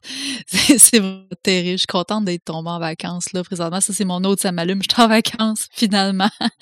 Mais bref, je suis super contente de vous parler à ce soir, là. Ça me change les idées, puis euh, vous m'avez donné plein de suggestions, de trucs à aller découvrir, puis euh, ça commence bien les vacances, je trouve, là. Fait que euh, c'est mon premier euh, mon premier ça m'allume. Puis sinon euh, je, vous donne juste peut-être quelques petites suggestions vite vite de même là à faire peut-être pendant le temps des fêtes là parce que justement si si vous vous emmerdez, si si il y a des, des des moments où que vous êtes tanné de scroller votre votre Facebook ou votre Instagram il y a, euh, je vous avais déjà parlé des euh, donjons, dragons et dessins qui, qui avaient été organisés dans le cadre du Festival de BD de Montréal, me semble. Puis euh, là, ils sont rendus genre à quatre épisodes. Ils ont comme quatre parties de fête de ça. Fait que c'est c'est euh, c'est un donjon dragon avec euh, quatre artistes. Puis ils font les dessins de leur quête en même temps qu'ils la jouent. Fait que puis c'est tout me rappelle tellement des souvenirs moi qu'on a fait exactement pour les. Oh oui, on a fait la même affaire. Quand, à minute que tu te ramasses avec quelqu'un qui dessine à ta table de jeu, c'est ça bien souvent, ça finit que c'est immortalisé. Là. On l'a eu plusieurs fois, nous autres, en plus, euh, pendant les, hérétiques. Euh, Marc peut euh, en témoigner. Là. Euh, club de jeux de rôle, il y a eu souvent du monde qui ont fait la, même affaire. Puis là, puis là tu as quatre artistes qui dessinent en même temps sur le même dessin. OK. Puis, puis tu sais, ils effacent des bouts, puis là, ils recommencent une nouvelle scène. Puis, puis bref, euh, fait que je vais faire du rattrapage parce que j'avais juste pu écouter le premier quand il avait fait en live, je pense que c'était au printemps. Euh, il en a refait euh, deux autres cet été, un autre au mois de novembre, puis j'étais comme trop dans le rush, fait que je fais du rattrapage de ça euh, pendant le temps des fêtes, c'est sûr. Euh, puis sinon, un autre euh, quand même bonne nouvelle, je pense, que, qui va beaucoup nous aider aussi dans le temps des fêtes, c'est que Zoom ont annoncé qu'ils euh, enlevaient la limite de temps pour le temps des fêtes. Parce que Zoom, quand tu n'as pas l'abonnement payant, je pense que c'est 40 mm-hmm. ou 45 minutes la limite. C'est ça, c'est 40 minutes, mais tu peux te rebrancher. Oui, c'est ça. Mais là, justement, pour aider les gens à se connecter plus facilement pendant le temps des fêtes, euh, à rester en contact ensemble, ben ils ont aboli cette limite de temps-là. Là. OK. Fait que, euh, fait qu'on Ouais, va pouvoir euh, passer un peu plus de temps avec nos proches euh, C'est très grâce à la apprécié. Dieu- technologie. Dieu sait qu'il y a beaucoup de monde qui ont décidé de faire leur party là-dessus cette année. Ouais. Ouais, puis euh, même, même nous, habituellement, nous, on utilise euh, Messenger, mais je pense que là, justement à cause de ça, là, peut-être que ça pourrait être un- une idée de faire ça sur Zoom. Ah, puis j'ai découvert un autre truc aussi, en fait, semaine passée, qui s'appelle Board Game Arena, qui est une plateforme euh, en ligne pour jouer à des jeux de table, euh, des jeux de société avec tes amis. Euh, fait sais, pour pouvoir te parler ou pour pouvoir faire la vidéo en même temps, il faut que tu payes un abonnement. Euh, J'ai une amie qui l'a pris, je pense que c'est 5 dollars par mois, quelque chose comme ça à peu près. Puis, euh, dans le fond, il y a juste besoin d'avoir une personne qui, qui paye, puis c'est elle qui va lancer là, les, les, les, les appels vidéo, ben non, Mhm. l'audio pour, euh, pour toute la gang. Fait qu'on s'est juste pratiqué, là, à date, on a juste joué à, à un jeu qui ressemble pas mal à Uno pour... euh, pour comme se familiariser un peu avec la plateforme, puis euh, apprendre à se connecter, puis à, à lancer l'audio, puis tout pour que ça fonctionne. C'est un peu de logistique, mais il y a quand même plein de jeux full intéressants là-dessus. Là. C'est une plateforme qui est en développement aussi, fait que j'imagine que ça va aller en, en augmentant. Mais il y a des jeux qui sont connus, il y a des jeux qui sont comme en, en version bêta. Fait que euh, c'est assez intéressant à aller voir. Ça s'appelle Board Game Arena si ça vous intéresse. Ça coûte quelque chose, j'imagine, euh, ramasser le jeu pour pouvoir jouer. hein? Euh, non, en fait, euh, ben il y a des jeux que ça, te- ça te prend une, euh, un abonnement pour pouvoir euh, y avoir accès. Mais encore là, d'après moi, probablement que juste une personne dans ton groupe a l'abonnement, euh, il peut avoir accès au jeu, puis après ça, il vous invite, puis vous rentrez dans la game. Ah, OK. Fait que euh, ça doit fonctionner comme ça. là. Mais il y a beaucoup de jeux qui sont euh, de base là, non payants. là. OK. Ben, en ce qui me concerne, bon, évidemment, Joël disait qu'on avait tout le temps des mauvaises nouvelles. là. Euh, cette semaine, euh, du côté du Québec, parce qu'on a quand même des auditeurs euh, de l'autre côté de l'océan, euh, on apprenait que les rassemblements devaient maintenant se limiter à notre foyer, Mhm. ce qui fait que la dernière soirée où on pouvait être six, on a été six chez nous et c'est là qu'on s'est tous donné nos cadeaux de Noël. OK? Donc. On, on a fait ça cette semaine. Euh, mes deux enfants, leur blonde, chum, ma blonde, on était six. C'est là qu'on a réglé ça. Ce qui fait que je me suis retrouvé avec euh, un petit euh, pop de bonhomme de neige déguisé en Capitaine America. Parce que ça, je trouve, c'est des pops de Noël. Là. Je veux dire, j'en ai déjà quelques-uns, mais lui, je l'avais pas. Mais lui, je le trouve tellement drôle parce que s'il y a un super-héros qui peut être un bonhomme de neige, c'est bien Capitaine America parce qu'on Ah l'a ouais. retrouvé dans la glace. Euh, J'ai une montre euh, en- qui ressemble à un PlayStation 1. Euh, J'ai une coupe de figurines pour ajouter à mon Hulk, Capitaine America et Thanos. J'ai maintenant Thor et Iron Man. Mais j'ai aussi eu le plus gros livre que je n'avais jamais vu de toute ma vie. Et je Euh. parle d'un livre à peu près 18 pouces par 12 pouces, à peu près 4 pouces d'épais. C'est un livre que tu peux pas lire en le tenant dans tes mains, encore moins le mettre sur tes cuisses. C'est un livre que tu déposes sur l'autel. Bon, hôtel que je n'ai pas, donc ça va être la table de la cuisine, là. Mais c'est l'éditeur, c'est Tachen, et eux font des livres magnifiques. Là. C'est euh, le livre s'appelle, c'est en anglais, 75 Years of Marvel Comics from the Oh. Golden Age to the Silver Screen. Ça part des débuts de Marvel jusqu'à à peu près 2015, mais il y a des pages en, en aluminium là, un peu là. Euh, il y a des pages fluo, il y a des pages qui se déplient en quatre. Euh, c'est immense. Je veux dire, c'est un livre avec un, un ruban pour marquer ta page. Euh, ça vient dans une boîte avec une poignée. C'est un livre de collection qu'on appelle. Ah, c'est. moi, je lis l'anglais, tant mieux, mais t'as même un petit livre qui reprend tous les textes en français. C'est euh, c'est juste les ah. textes qui sont là-dedans, mais tu lis, tu es capable de retrouver quand même le texte en français. Là. Euh, quand Paperman amènera son, ses, ses, cartes de la Terre du Milieu, là, qu'on aura l'occasion de se revoir, c'est sûr que je vous montre ce livre-là. Là. Ouais, c'est euh, clair. J'ai. Euh, ma, ma, blonde a mis des sous là-dessus que je veux pas savoir combien, non. non, non, c'est. Euh, Elle l'a pas dit, mais t'as plus de réel. ah, ah, ça doit être probablement ça. C'est probablement ah, ça. Ah, d'accord. mais c'est ça. Moi, c'est mon Sam Allume, donc Red the Gamer. Euh, j'ai quelques petites affaires. Euh, dans le fond, je vous ai souvent parlé de ma gang avec qui euh, je game toutes les semaines. Là, ben, pandémie oblige et temps des fêtes qui nous ont coupé ça. Fait qu'on a décidé, ah ouais, on, va, on va triper autrement nous autres. Fait qu'on a décidé, au lieu de, se rassembler les, les, temps des fêtes pour faire des grosses games, tout ça, on va faire un paquet de games pendant tout le temps des fêtes. Les gars, euh, pour, euh, pour, pour reprendre, euh, comme disait un de la gang, on va avoir plus de air loose, donc on devrait être, on est quasiment tout le temps en famille.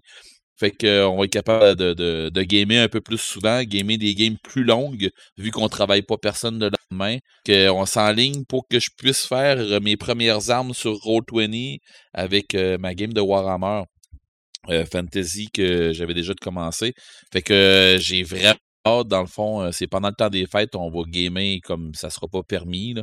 Euh, mais ce qui est dommage, c'est qu'on a des, sortes de jeux qu'on a décidé qu'on n'embarquait pas là-dedans. Que ben, on en a fait notre deuil pour le temps des fêtes de cette année. Des grosses, grosses games qu'on jouait pendant le temps des fêtes ou euh, pendant les, les, congés qu'on a, des congés spéciaux qu'on a d'habitude. je pense, mettons, à Call of Toulouse de, de notre ami euh, Lovecraft pour euh, le, replacer, mmh euh, ou des jeux en rapport avec la piraterie, tu sais, Pavillon Noir, on jouait on, a tout le temps joué. sais, c'est toutes des grosses affaires qu'on joue puis qu'on a du fun, mais que là, ben, il faut qu'on fasse un break. Mais on va se garrocher dans du stock qu'on va, qu'on va jouer sur euh, Roll20. J'ai vraiment, mais vraiment, mais vraiment hâte. Le montant des fêtes s'enligner pour être euh, un peu plus plate, mais là, on va s'enligner sur une autre façon de, une autre façon de le voir, une autre façon de le faire.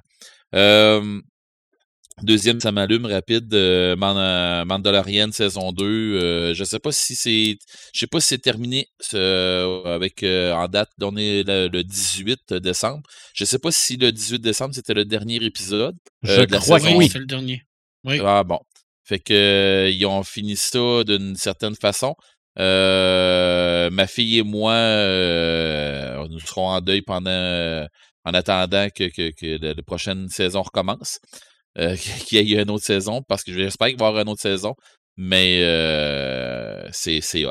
C'est hot. Euh, je ne vais, pas, je vais pas en parler parce qu'il y a du monde ici en, en ondes qui ne l'ont pas écouté. Puis je déteste ça d'envoyer des spoilers, à moins qu'on on fasse un HO puis qu'on avertisse qu'on envoie des spoilers. Fait que d'habitude je le fais, mais là je le ferai pas. Fait qu'écoutez la saison 2 de Mandalorian. c'est plein de fanservice. Euh, Là, vous allez rire de moi. Cyberpunk 2077, tout le monde bâche sur ce jeu-là. Euh, tout le monde se garoche pour euh, dire leur façon de penser qui c'est donc de la cochonnerie, puis c'est donc ci, puis c'est donc ça. PlayStation même euh, a décidé de l'enlever sur le PlayStation Store pour et, d'offrir même un remboursement intégral pour ceux qui l'ont ramassé sur le, PlayStation Store. Moi, euh, je l'ai essayé. J'ai pas, j'ai pas joué longtemps. Je l'ai essayé. Et si tu mets à côté, euh, si tu mets de côté côté euh, graphiste que les gens disent que c'est injouable, je suis désolé, c'est pas injouable. C'est juste qu'à un moment donné, il va y avoir des patchs à ce jeu-là, puis il va finir par jouer comme du monde. oubliez pas que quand que The Witcher est sorti, c'était pas incroyable. Et The Witcher, euh, ça fait cinq ans qu'il est sorti, puis c'est drôle, mais il y a encore des patchs qui sortent après cinq ans de jeu. Fait que euh, le jeu est pas mauvais, le jeu représente bien ce qui est euh, ce qui est Cyberpunk. au lieu de, de bâcher là-dessus, les gens devraient, devraient l'essayer plutôt que de se faire une idée sur ce que sur ce que les médias disent et ce que sur les haters disent. Parce que, en tout cas, vous savez tout ce que je pense des haters, là. Mais bon, euh, je me regarocherai pas là-dessus. Essayez-le au lieu de vous faire une idée euh, déjà préconçue. Fait que faites-vous votre propre idée. Euh, dernier petit semalume. Je pense qu'on s'enligne pour Among Us. Je sais pas si des gens savent c'est quoi ce jeu-là. Oui. Et on s'enligne pour faire un truc comme ça, mais tu sais, des grosses soirées de Among Us avec une gang de chums, genre une dizaine de joueurs. Là. On peut jouer jusqu'à 10. Puis on s'enligne pour faire ça justement en ligne. tu sais, parce qu'il est multiplateforme. Fait qu'on s'enligne pour, pour se garrocher là-dessus, genre des soirées de temps. Ça va juste être ridicule le fun qu'on va se faire là-dessus. Je, je vois déjà la, la, même gang avec qui que je game justement les lundis soirs je, me vois déjà en train de m'astiner avec un puis un autre de savoir c'est qui qui est tueur, c'est qui qui est correct. Mon Dieu que. Puis là, on s'enligne là-dessus pour jouer aussi même avec un petit verre. Fait que ça, ça risque d'être assez drôle. Je vais terminer avec un samétain. Euh, je voulais pas finir l'année comme ça, mais j'ai pas le choix. Euh, euh, monsieur qui est décédé euh, le 17 décembre cette année, hier. Monsieur qui faisait, le monsieur qui faisait Boba Fett dans les Star Wars, Jérémy Bollock, qui est décédé. Il était atteint, il avait déjà fait du Parkinson, des affaires comme ça, fait qu'il nous a quittés hier, des complications de santé. c'est sûr que vite comme ça, pas quelqu'un que les, monsieur, madame, tout le monde font tout Ah, ben, c'est qui ça? Mais, euh, tu sais, c'est le monsieur qui a fait Boba Fett. Euh, pour les fans, euh, les, fans comme moi, les fans comme Marc, les, ceux, qui, suivent ça un peu, ben, ils savent tout c'est qui. c'était un monsieur qui était, c'était un gentleman anglais pur et dur, le monsieur. des, gens, des, gens que je connais qui l'ont rencontré puis qui ont dit ce monsieur-là a fait bon Comic Con. c'était un gentleman, c'était vraiment quelqu'un de, génial. Et c'est ça, il nous a quittés. Fait que Boba Fett, le, le, le, vieux Boba Fett n'est plus. C'est tout. Mmh et toi, Cynthia, as-tu quelque chose qui t'a allumé dans les dernières semaines? Euh, oui, ben, j'irais général, peut-être euh, même 2020 euh, en général. je trouve que l'industrie du livre, malgré tout ce qui se passe, est une des industries qui s'en mieux sortie. Puis, à la limite, même, je pense que ça a redoré un peu son image, dans le sens que tout le monde s'est un peu retourné vers ça. Puis je pense que c'est bon pour notre culture, c'est bon, c'est bon pour nos jeunes. Fait que ça, c'est un gros samalume pour 2020.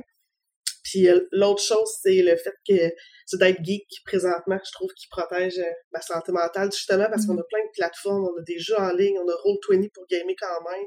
Je trouve que ça nous hein? permet de pas rester isolé à comparer à si, maintenant que je vivrais que pour mon sport, admettons, ben, peut-être que je serais plus limité, tandis que là, le fait d'être geek puis d'avoir différentes sources de plaisir, ben, ça me permet de surfer euh, sur cette année un peu désastreuse. Mm ben, merci de t'être jointe à nous autres, d'être venu parler de ton livre, d'être venu euh, parler de, de femmes qui consomment, qui créent de la culture pop. Ça a été un plaisir de t'avoir avec nous autres. Merci. Puis j'ai j'ai pas hâte un peu là, j'ai vraiment hâte de commencer ton livre mais, je sais je sais que je vais le dévorer mais c'est parce que je sais que j'ai j'ai peur de lâcher l'autre puis de pas avoir le courage de continuer après. Parce que c'est ça. Mais bon, j'ai vraiment hâte. C'est le dernier podcast de 2020. Ça veut dire qu'on va se retrouver en 2021. Enfin, 2021. On a des idées de podcast. On a jasé de, euh, de possibilités de parler de bijoux. Oui. À part ça. Sujet un peu plus léger comme les inversions temporelles. Oui, exactement.